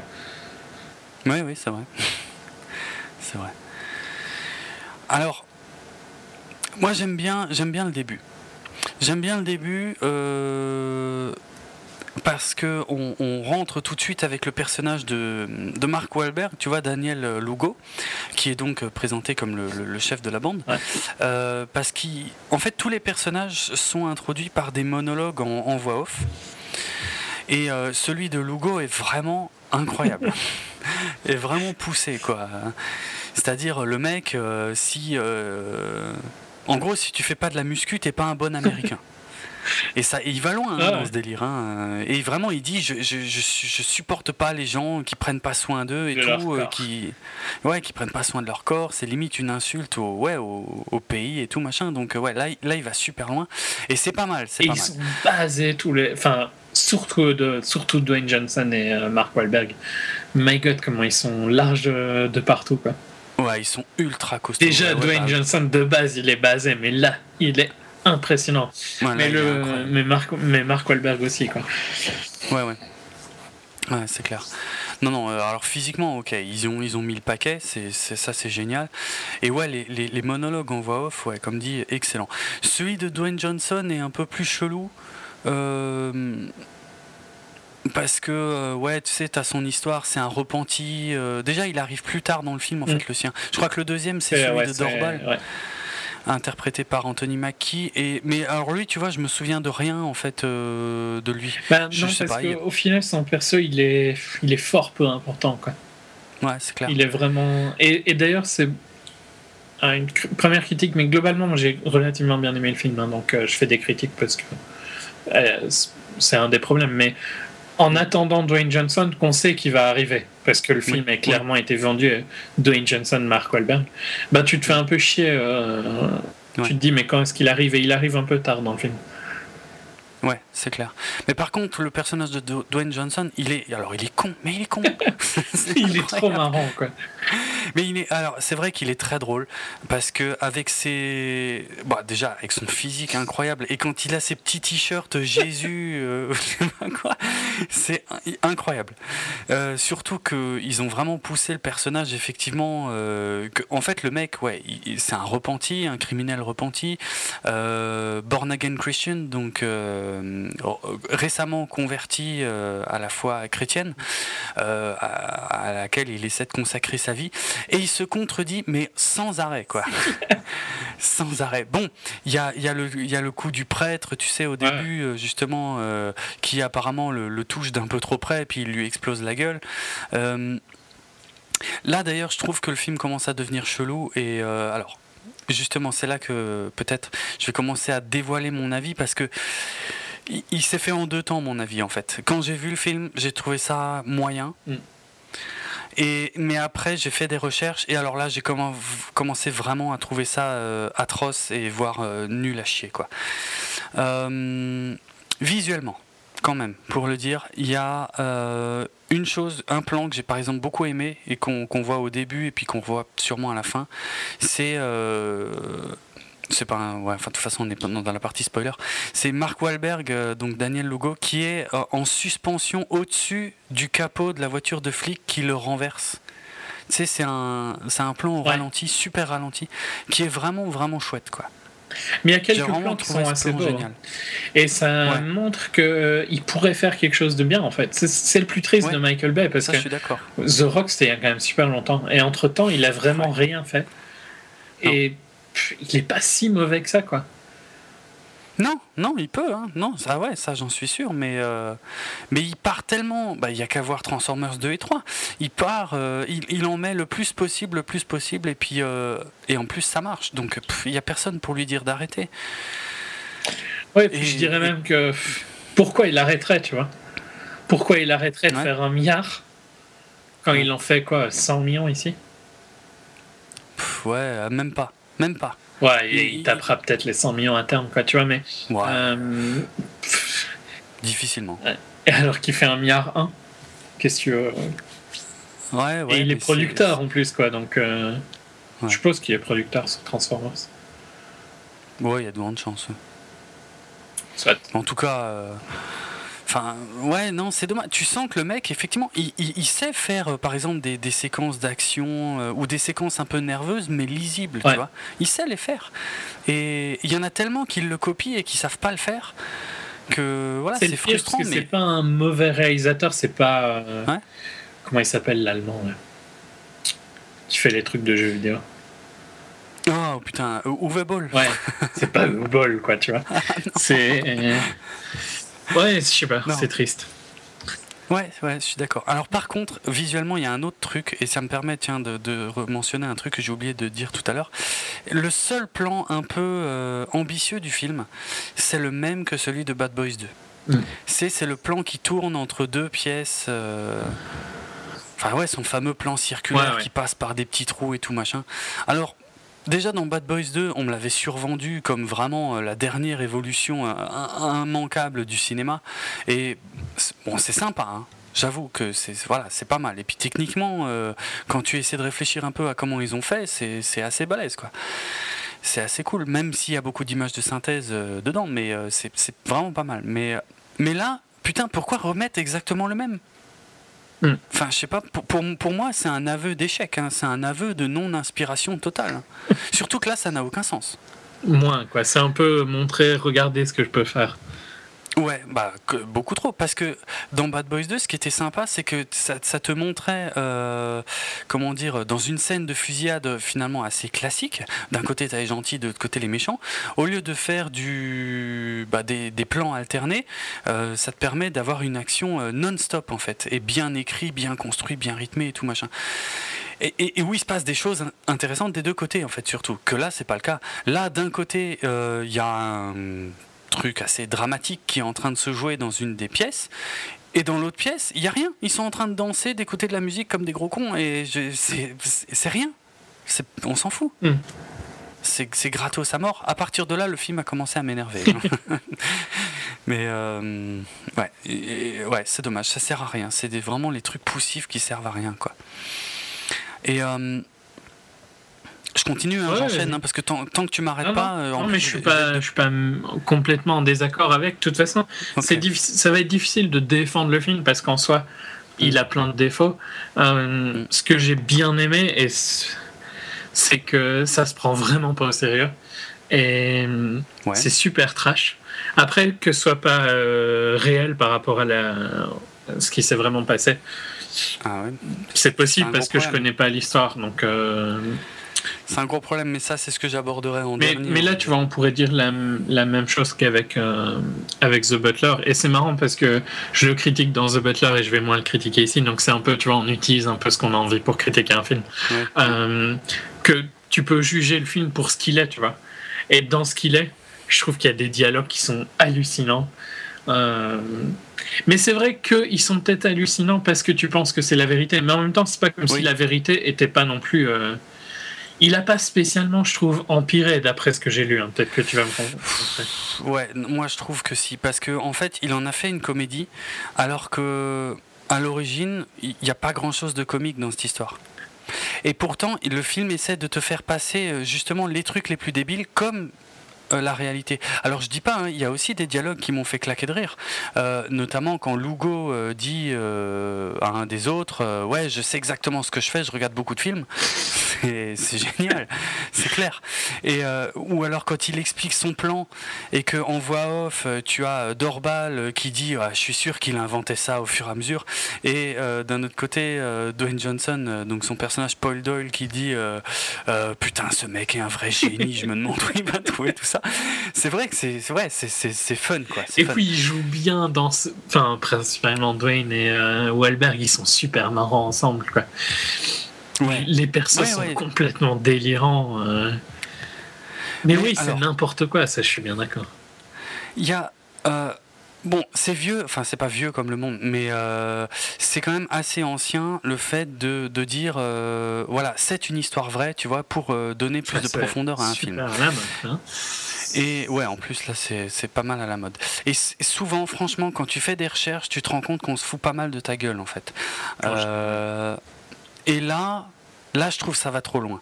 Parce que, ok, on compte le dise une fois au début du film, c'est assez classique, ça se fait pas mal. Sauf que quand il le remet une deuxième fois dans le film, euh, je crois que c'est quand il y a la scène hallucinante où le personnage de Dwayne Johnson est en train de, de faire griller les mains et les pieds au barbecue Ouais. euh, à, À à quelques mètres. flic, euh. Ouais, voilà, du- du- d'une flic. Euh, et là, l'image qui s'arrête et qui dit Ceci est toujours une histoire vraie. Alors qu'en plus, c'est pas vraiment, c'est pas vraiment vrai. En fait, je, dirais pourquoi tout à l'heure, parce que j'ai noté un peu tout ce qui est pas vrai. Euh, c'est, ça va trop loin. Ça, ça devient trop poussif là. Je sais pas. C'est là, ça commence à être énervant. Si tu veux, ce qui m'a un peu hum, séché. Bon, je trouvais que c'était assez drôle, bien que souvent un peu trop poussif. Mais à la fin, t'as le coup près qui tombe, t'as euh, les sentences des mecs euh, qui tombent, et puis euh, t'en as euh, deux de la bande qui sont condamnés à mort. Mm. Et là, d'un coup, j'ai un espèce de comment de de wake up call ou de ouais. euh, Enfin, là, je me dis mais merde, c'est vrai. Là, on vient de me raconter finalement une histoire que enfin qu'on m'annonce comme vraie sur des mecs qui ont tué d'autres gens. Ouais. Parce qu'il y a des il y a des morts. au Ouais, début, honnêtement, tant qu'il n'y a pas de mort, ça va. Mais il y a, un- Je- il y a je peux un accepter. moment où ça devient vraiment super glauque, quoi, ce qu'ils font. Mais oui. Euh, au début, c'est ouais, c'est des gros débiles, quoi. Et, Au et début, voilà, c'est- C'est présenté comme des débiles, donc ça va. Mais il y a le moment où ils commencent à torturer pendant, pendant quand même assez longtemps, et puis où ça part vraiment en couille, quoi. Mais Là, je sais- pas à quel point c'est proche de la réalité ou pas, tu vois. Mais Pas tant que ça. hein. Tu verras. Mais bah, ça fait réaliste, un quoi, tu passage. moi, je trouve que ça fait réaliste le- la manière dont euh, j'imagine que des débiles comme ça, qui sont complètement au-dessus de leur tête, euh, dans leurs problèmes, réagiraient. Donc c'est pas c'est pas vraiment moi je trouve que c'est là où le film est relativement ok après que ce soit proche de la réalité ou pas c'est un autre problème tu vois mais je trouve que le Mm. film me fait me fait penser que c'est assez réaliste que des débiles comme lui dans le sens où de la manière dont ils ont été présentés arriveraient à Mm. ces points là tu vois Il y a un moment où ça devient trop gros quand même, en fait. Je trouve. C'est ça. Moi, il y a un moment où je sors du film, ça devient trop gros, trop arrogant, trop poussif et. euh, Et je peux plus me dire que c'est vrai. Et je suis obligé. Bon, je le fais, même si c'est pas, même si j'ai pas ce feeling-là, je le fais. Mais à un moment, ouais, je, je suis obligé d'aller vérifier derrière si c'est vraiment vrai, si c'est vraiment possible, quoi. Mais à quel point c'est faux? Après, il y a, d'autres trucs qui sont quand même. Où à mon avis, tu es d'accord que c'est super bien fait. Genre, il y a des dialogues quand il est, quand il prend la maison de, du mec qui, qui vole là, euh, avec des gosses qui sont délirants, quoi. Genre quand il dit euh, à, un, un, petit gros, tu vois, qui devrait s'habituer à le voir parce que il a vu comment sa mère le regardait, ça vient, ça sort tout seul de la bouche de Mark Wahlberg et c'est super fun. Ouais, ouais, ouais, c'est fun, mais quasiment tout ce qui est fun est inventé, hein, de toute façon. Ouais, ça, c'est ça en même temps, c'est pas méga gênant, tu vois. Tu trouves, ouais. ça, tu trouves ça gênant parce que ça change rien à l'impact de l'histoire, tu vois. Ça, ça c'est pas le point important de l'histoire. Ça, c'est ce qui fait le film marrant ou pas. Mais ça me gêne dans le sens où on a, on, on, a fait des personnages comiques de gens qui ont vraiment commis des crimes et qui Mais ont tu tué sais des pas gens. si et- tu sais pas. En plus, tu peux pas vraiment savoir si ça s'est inventé ou pas. Dans le sens où ils ont probablement pas dit non plus tout leur dialogue. Quoi. Faut bien broder Ah non, autour, tu vois, de l'histoire. Les dialogues, de toute façon, dans tous les, les films inspirés d'histoires vraies, les, les dialogues, il n'y a jamais Voilà. rien Et qui donc- est au mot près. Quoi. Ça, là, je tu vois, là, euh, je trouve que hum, tu, si ça se trouve, c'est peut-être quelque chose qu'il disait. Mais je sais pas. Vas-y, dis-moi un peu comment était Daniel Hugo à la Bah, place. euh. Bah, déjà, Daniel Lugo, c'était pas forcément le, le cerveau de l'opération, déjà. Euh, Il y, a, il y a beaucoup de différences dans le sens où le gang, ils étaient 5 et pas 3. Mm. Euh, parce que le rock, il interprète en fait une, une version euh, comique de, de trois gars, en fait. Tu vois et, le plus violent des trois, c'était Dorbal, c'était c'était le black. Alors que là, dans le film, c'est euh, c'est un peu l'idiot, euh, un peu inoffensif, quoi. Ouais. Donc c'est déjà, ça fait des différences assez colossales. Euh, la victime qu'ils ont donc enlevée, torturée pour lui faire signer les paplards, dans le film. Ils le font euh, passer comme un, un ami de, de Lugo, tu vois, euh, quasiment au, au Au départ. départ. ouais. Alors qu'en fait, alors qu'en fait, ils se connaissaient à peine. Enfin, en, pas dans la ami, quoi, tu vois. Mais c'était son. Oui, non, pas quoi. mais mes connaissances, voilà, euh, assez, assez poussées. Alors qu'en fait, euh, ils se connaissaient quasi pas, quoi. C'est euh, c'est Dorbal, en fait, qui connaissait euh, la victime, qui a pas le même nom hein, dans la réalité, Mhm. et qui a entraîné Lugo là-dedans. Et c'est Dorbal euh, également qui a euh, tué, donc la, la victime après, euh, la vraie victime, c'est beaucoup plus tard dans l'histoire, c'est le, le mec, tu sais, des, des coups de fil euh, du téléphone rose, là. Ouais. C'est Dorbal qui l'a tué, c'est pas Lugo. Et dans le film, Lugo, il le tue genre sans faire exprès. Tu sais, le mec Ouais, ouais. il glisse, euh, il est par terre, il se prend un poids sur la gueule, c'est pas fait exprès. Dans le film, c'est Dorbal qui l'a tué et c'est pas, euh, c'était pas un accident.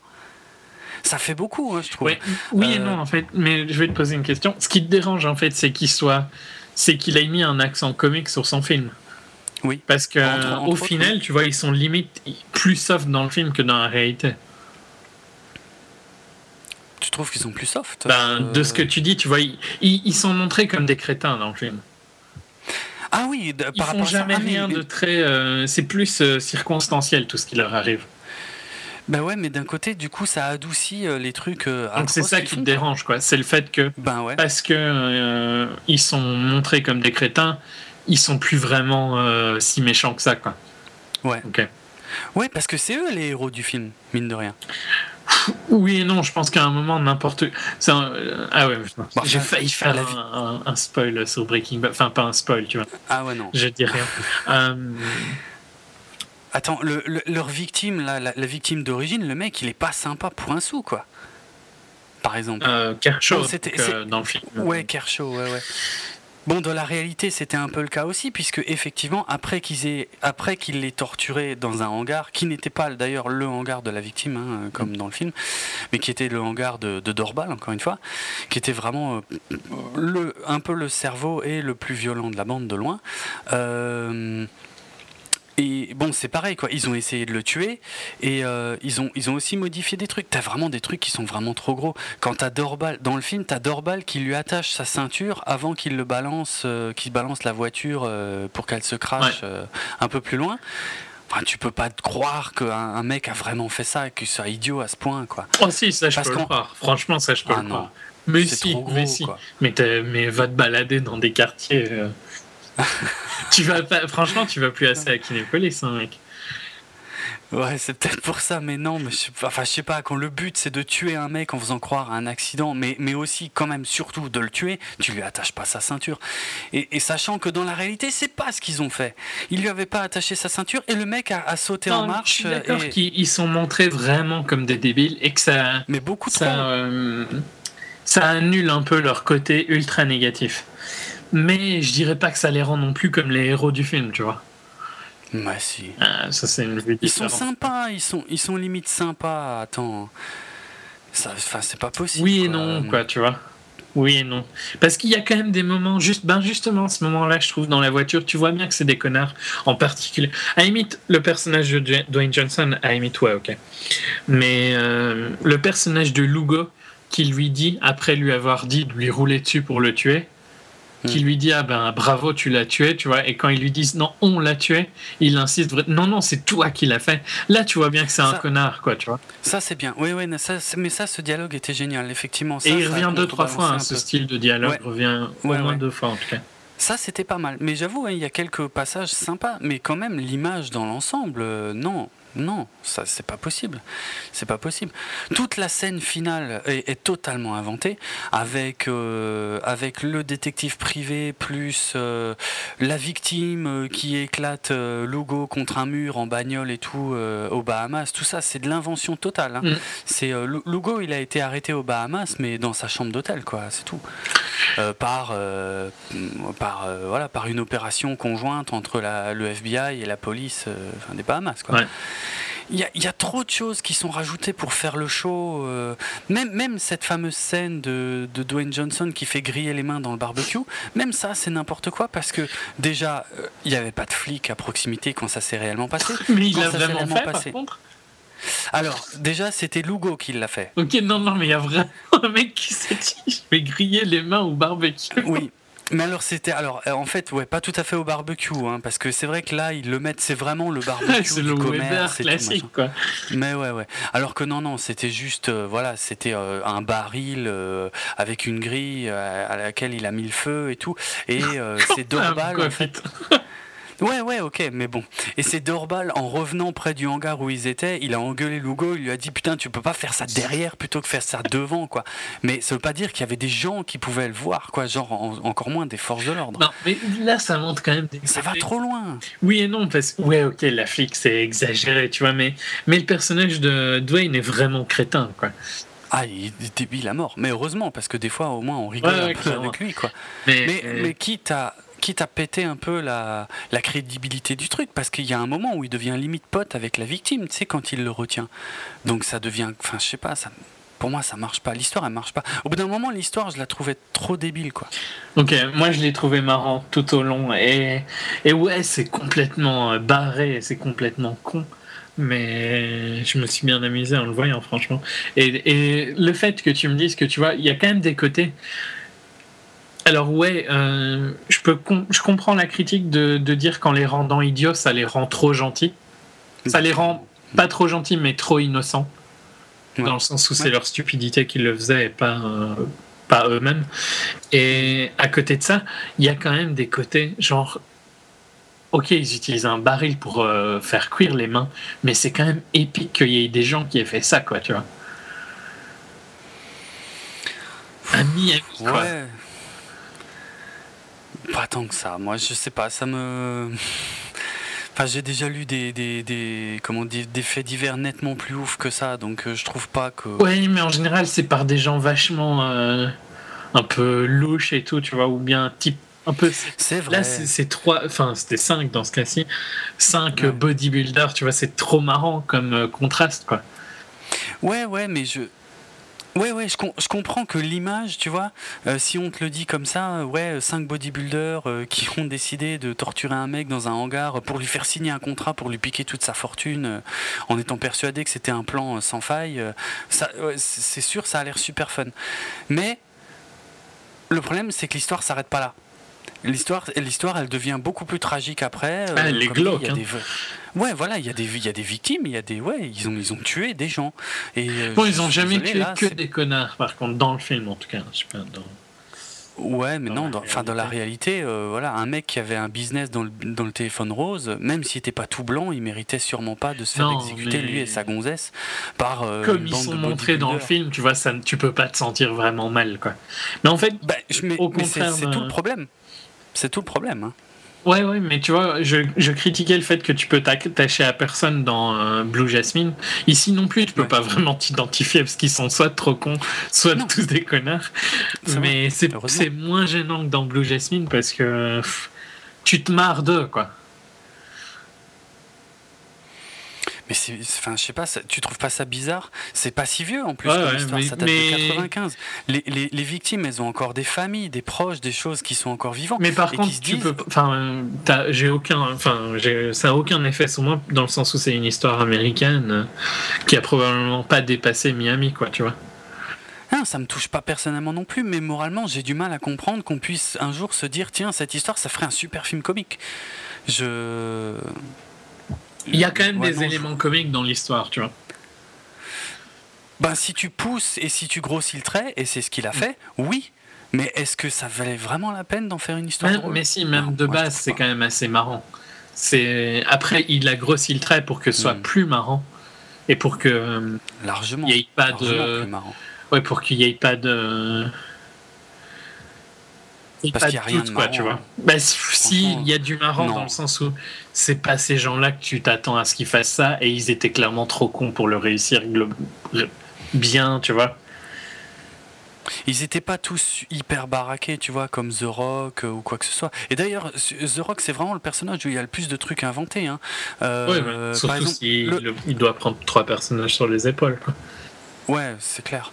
Mais non seulement il en prend trois, et en plus il, il- il rajoute des trucs, quoi. Je veux dire, par exemple, le fait qu'il récupère la stripteaseuse. par- Tu vois, là, ça- là où ça devient débile, je parlais des voix off.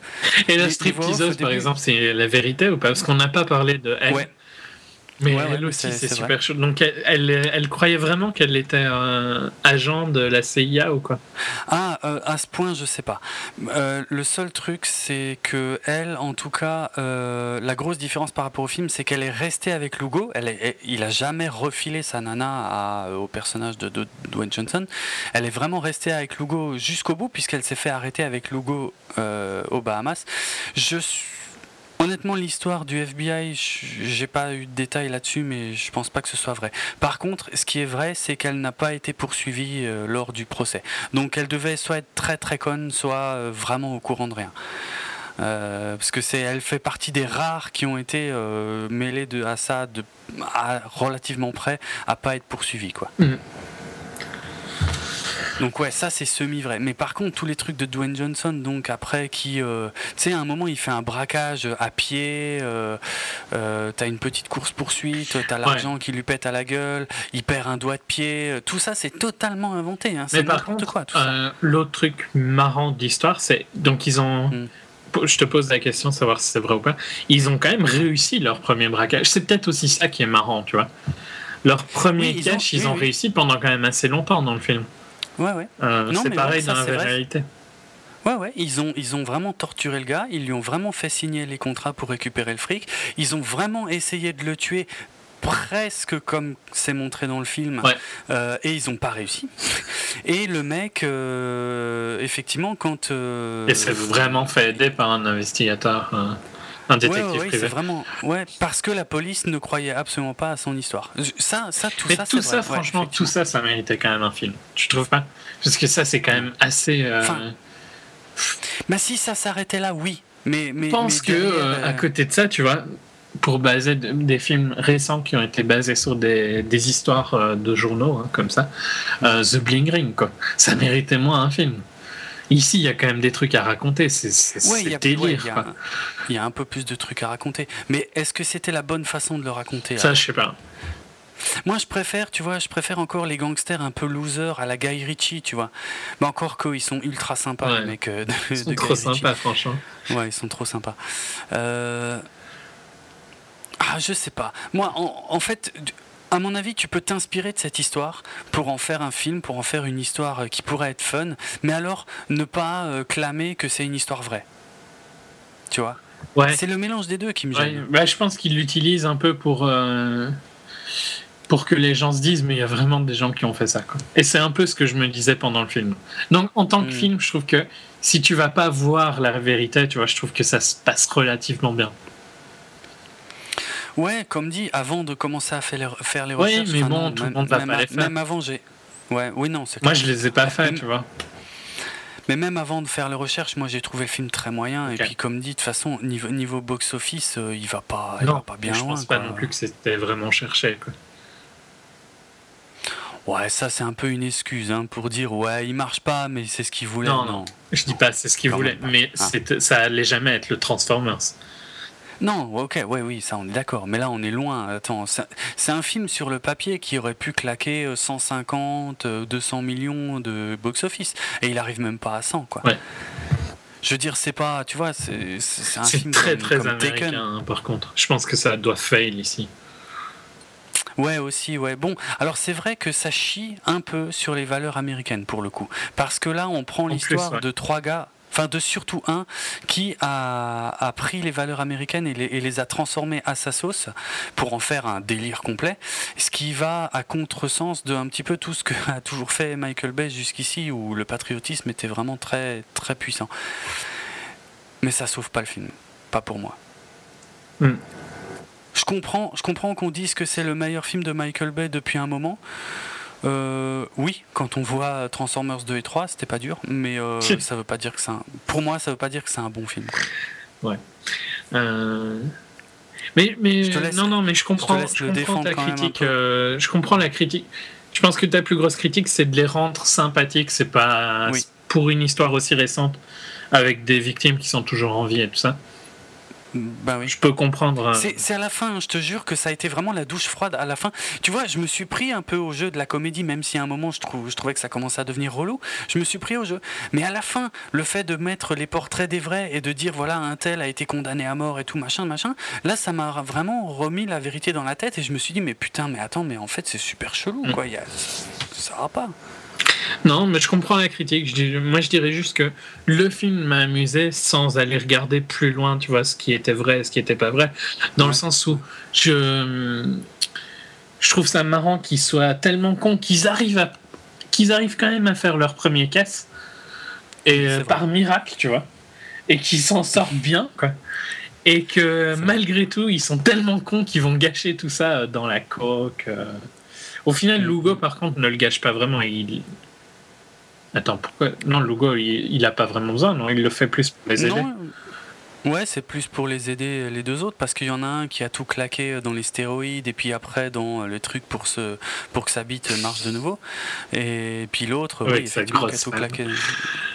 Ouais, c'est clair. Et la grosse femme, tu vois, encore un truc, euh, dans le film, elle est totalement innocente. Dans la réalité, elle était complice. Ah ouais. Elle était euh, complice du, enfin complice, indirectement, mais pour le, le meurtre donc euh, qui a eu lieu chez Dorbal, euh, elle a, elle a aidé à nettoyer la maison et à dissimuler les preuves. Et elle a été condamnée. Alors que dans le film, il, il montre que, euh, soi-disant, elle le largue juste avant le procès, et puis euh, elle était totalement innocente. Alors que non. Mm. Enfin, j'ai du mal. euh, ouais, je. Comprends qu'on fasse des changements, tu vois, pour des besoins cinématographiques, on en a déjà évoqué, et c'est vrai que parfois c'est justifié. Mais là, il y a vraiment des trucs qui sont radicalement différents de la, de la réalité et, et- que je comprends même pas pourquoi. Parfois pour des buts euh, purement humoristiques, mais d'autres fois ça n'a vraiment aucun intérêt quoi. Ouais. Dire, Dorbal, il était vraiment idiot au point de croire que dans le film, hein, euh, que quand sa femme rentre, elle allait pas voir qu'il allait de avec des morceaux de tapis qui manquent alors qu'il y a encore euh, largement des, des putains de traces de sang euh, sur. Tant qu'à faire, il aurait pu enlever tout le tapis, quoi, tu vois. Mais c'est ça, c'est ça, moi, moi j'arrive même pas à croire à des, à des scènes aussi connes parce que je me dis, mais le mec, il aurait enlevé le tapis de toute la pièce, c'était plus rapide que de découper des petits carrés à la con, quoi. C'est c'est n'importe. Enfin, ouais. Non, je- j'ai du mal. Mm. Non, moi j'ai bien aimé quand même. Donc c'est difficile à défendre hein, quand même. Tu peux voir en quoi c'est difficile à défendre parce que ça reste une histoire Ouais, ouais. conne et tout ça, quoi. Euh, Mais je le déconseillerais pas, en fait. En- encore une fois, là, pour euh, appuyer ton, ton point de vue, en tant que film, juste film, et euh, à but comique, ouais, je le déconseillerais pas. Ça dépend un peu de votre sensibilité euh, au fait que ce soit Ouais. une histoire vraie et, et proche, Ouais, ouais. euh, récente, proche dans le sens récent. Mm. Avec et, je- et je peux comprendre les critiques américaines qui sont les, qui s- certaines critiques américaines qui sont les mêmes que tu as dit quoi. Les rendre sympathiques, c'est est-ce que c'est euh, est-ce que c'est bien ou pas quoi. Je peux comprendre en quoi c'est Hmm. que c'est pas idéal et je pourrais comprendre que les victimes soient déçues du traitement qu'on leur donne parce que Clairement. certains euh, certains spectateurs peuvent les voir un peu comme des héros quoi des anti-héros en tout cas Bah ouais, ouais, grave. Limite des victimes du système, quoi. Alors Ouais. que faut pas déconner. Sérieux, quoi. mais mais il y a des il y a des trucs fun quoi franchement euh, il y a Ouais, des y a des- dialogues non, mais il y qui sont des fun, marrants hein. Les, les, les acteurs, euh, enfin Dwayne Johnson dans sa débilité est super fun. Il, Ouais, a, ouais. il a des dialogues qui sont épiques. Euh, Mark Wahlberg Ouais. a aussi des petites piques qui sont vraiment sympas. Il y a Dwayne Johnson, euh, il a, en plus, il a une progression. C'est le seul par rapport aux autres. Mm. C'est qu'au début, il est vraiment soft, il veut pas en entendre parler. Et puis après, bon, il accepte d'être avec eux. Et puis après, il, il tombe dans la coque totale, mais en étant toujours persuadé d'être un bon Ouais. chrétien. Et là, ça devient vraiment, Avec vraiment ça- super abusé. Sa, sa copine stripper qui se croit pour Ouais, un ouais. agent de la CIA. Quoi. Ah ouais, non, c'est vrai que les situations sont, sont, sont énormes, mais... euh, Ouais, ouais, non, il, il- est assez fun. Mm. Mais dans le genre, ça reste moyen. Il aurait fallu Théa même. Leoni, quoi. Ah, cette attaque basse et facile. Mais j'avoue, si elle avait été là... Euh, Bar Pali, Euh, c'est qui ça? C'est la stripper. Ah, pff, ouais, elle est mignonne, mais elle est vraiment, de toute façon, elle, elle est montrée comme vraiment totalement débile. Ouais, bah, débile, c'est celle avec qui il a couché. hein. Il lui faut bien une jolie dans tous ses films, tu vois. Ah oui, c'est vrai, ça, tiens. Ouais. Mm. C'est pas avec la grosse euh, femme de Dourbal, à mon avis. Vu, vu ses choix précédents, hein, Megan Fox, c'est- pas vraiment, Ouais. tu vois. Non, mais ouais, tiens, et puis euh, oui, ça, ça, je voulais le dire tout à l'heure, mais tu vois, le, le coup des, hum, des monologues en voix off, là, au début du film, ça va, mais au bout d'un moment, ça devient lourd. Quand c'est le, la victime, la première victime qui commence à faire tout son, tout son speech et tout sur euh, ses valeurs à lui, sur d'où il vient, sur comment il a construit sa fortune, là, je commence à me dire, mais putain, on s'en fout. Et, euh, et le, mais le pire, c'est avec la stripteaseuse, là, je me suis dit, mais euh, putain, c'est encore, encore ça dans le film, là, on est déjà loin dans le film quand elle arrive. elle, Ouais, quoi. ouais. Et ça fait longtemps. Et, et ça revient comme un cheveu sur la soupe. Et je me dis, mais putain, il, il est parti dans son délire. Il s'est dit, ça, c'est vraiment génial d'introduire chacun de mes personnages avec un- une voix off.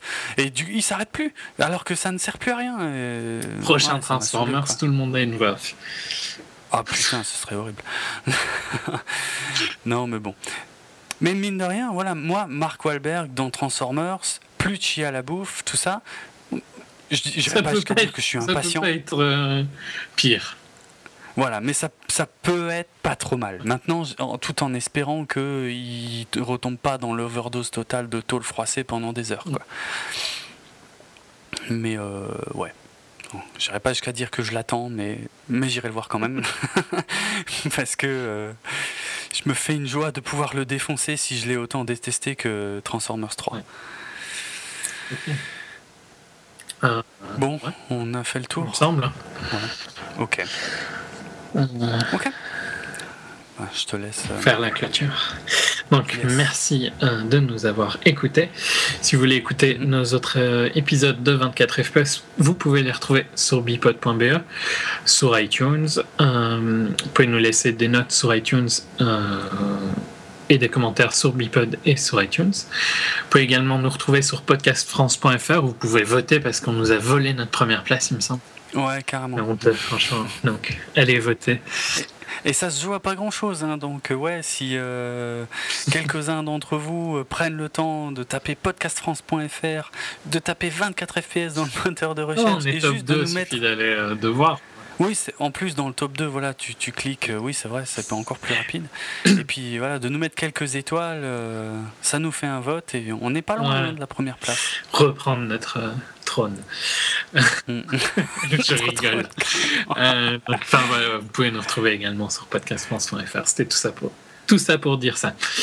En ce qui nous concerne, vous pouvez retrouver Jérôme sur son blog dravensworld.net et sur Twitter at dravenardrock, D-R-A-V-E-N-R-D-R-O-K. Vous pouvez me retrouver sur Twitter at Rates, R-H-A-I-T-Z. Est-ce que je fais la radio aussi? Ouais, ouais, bah, je l'avais au cas mais si Donc, euh, vous pouvez également nous retrouver euh, depuis peu sur la radio Secteur 51 donc c'est secteur51.fr. Euh, et notre créneau, c'est le jeudi à 22h, il me semble. Tu peux me confirmer? C'est ça, jeudi à 22h, rediff le samedi à 23h. Et euh, on est aussi euh, diffusé de temps en temps sur des créneaux de 1 heure. bon, du coup, l'émission n'est pas complète, il n'y a qu'une heure, mais, mais voilà, pas de temps à autre aussi. Mais, mais le truc régulier, c'est le jeudi à 22h et le samedi à 23h. Voilà. Et on les remercie encore une fois de nous diffuser. Euh, bah ok, bah écoute. Euh, merci de votre écoute. Ouais, merci à tous. À bientôt pour un nouvel épisode de 24 FPS Formule classique. Et en attendant, allez au cinéma, même quand il n'y a pas Théa Léonie. à bientôt. Salut.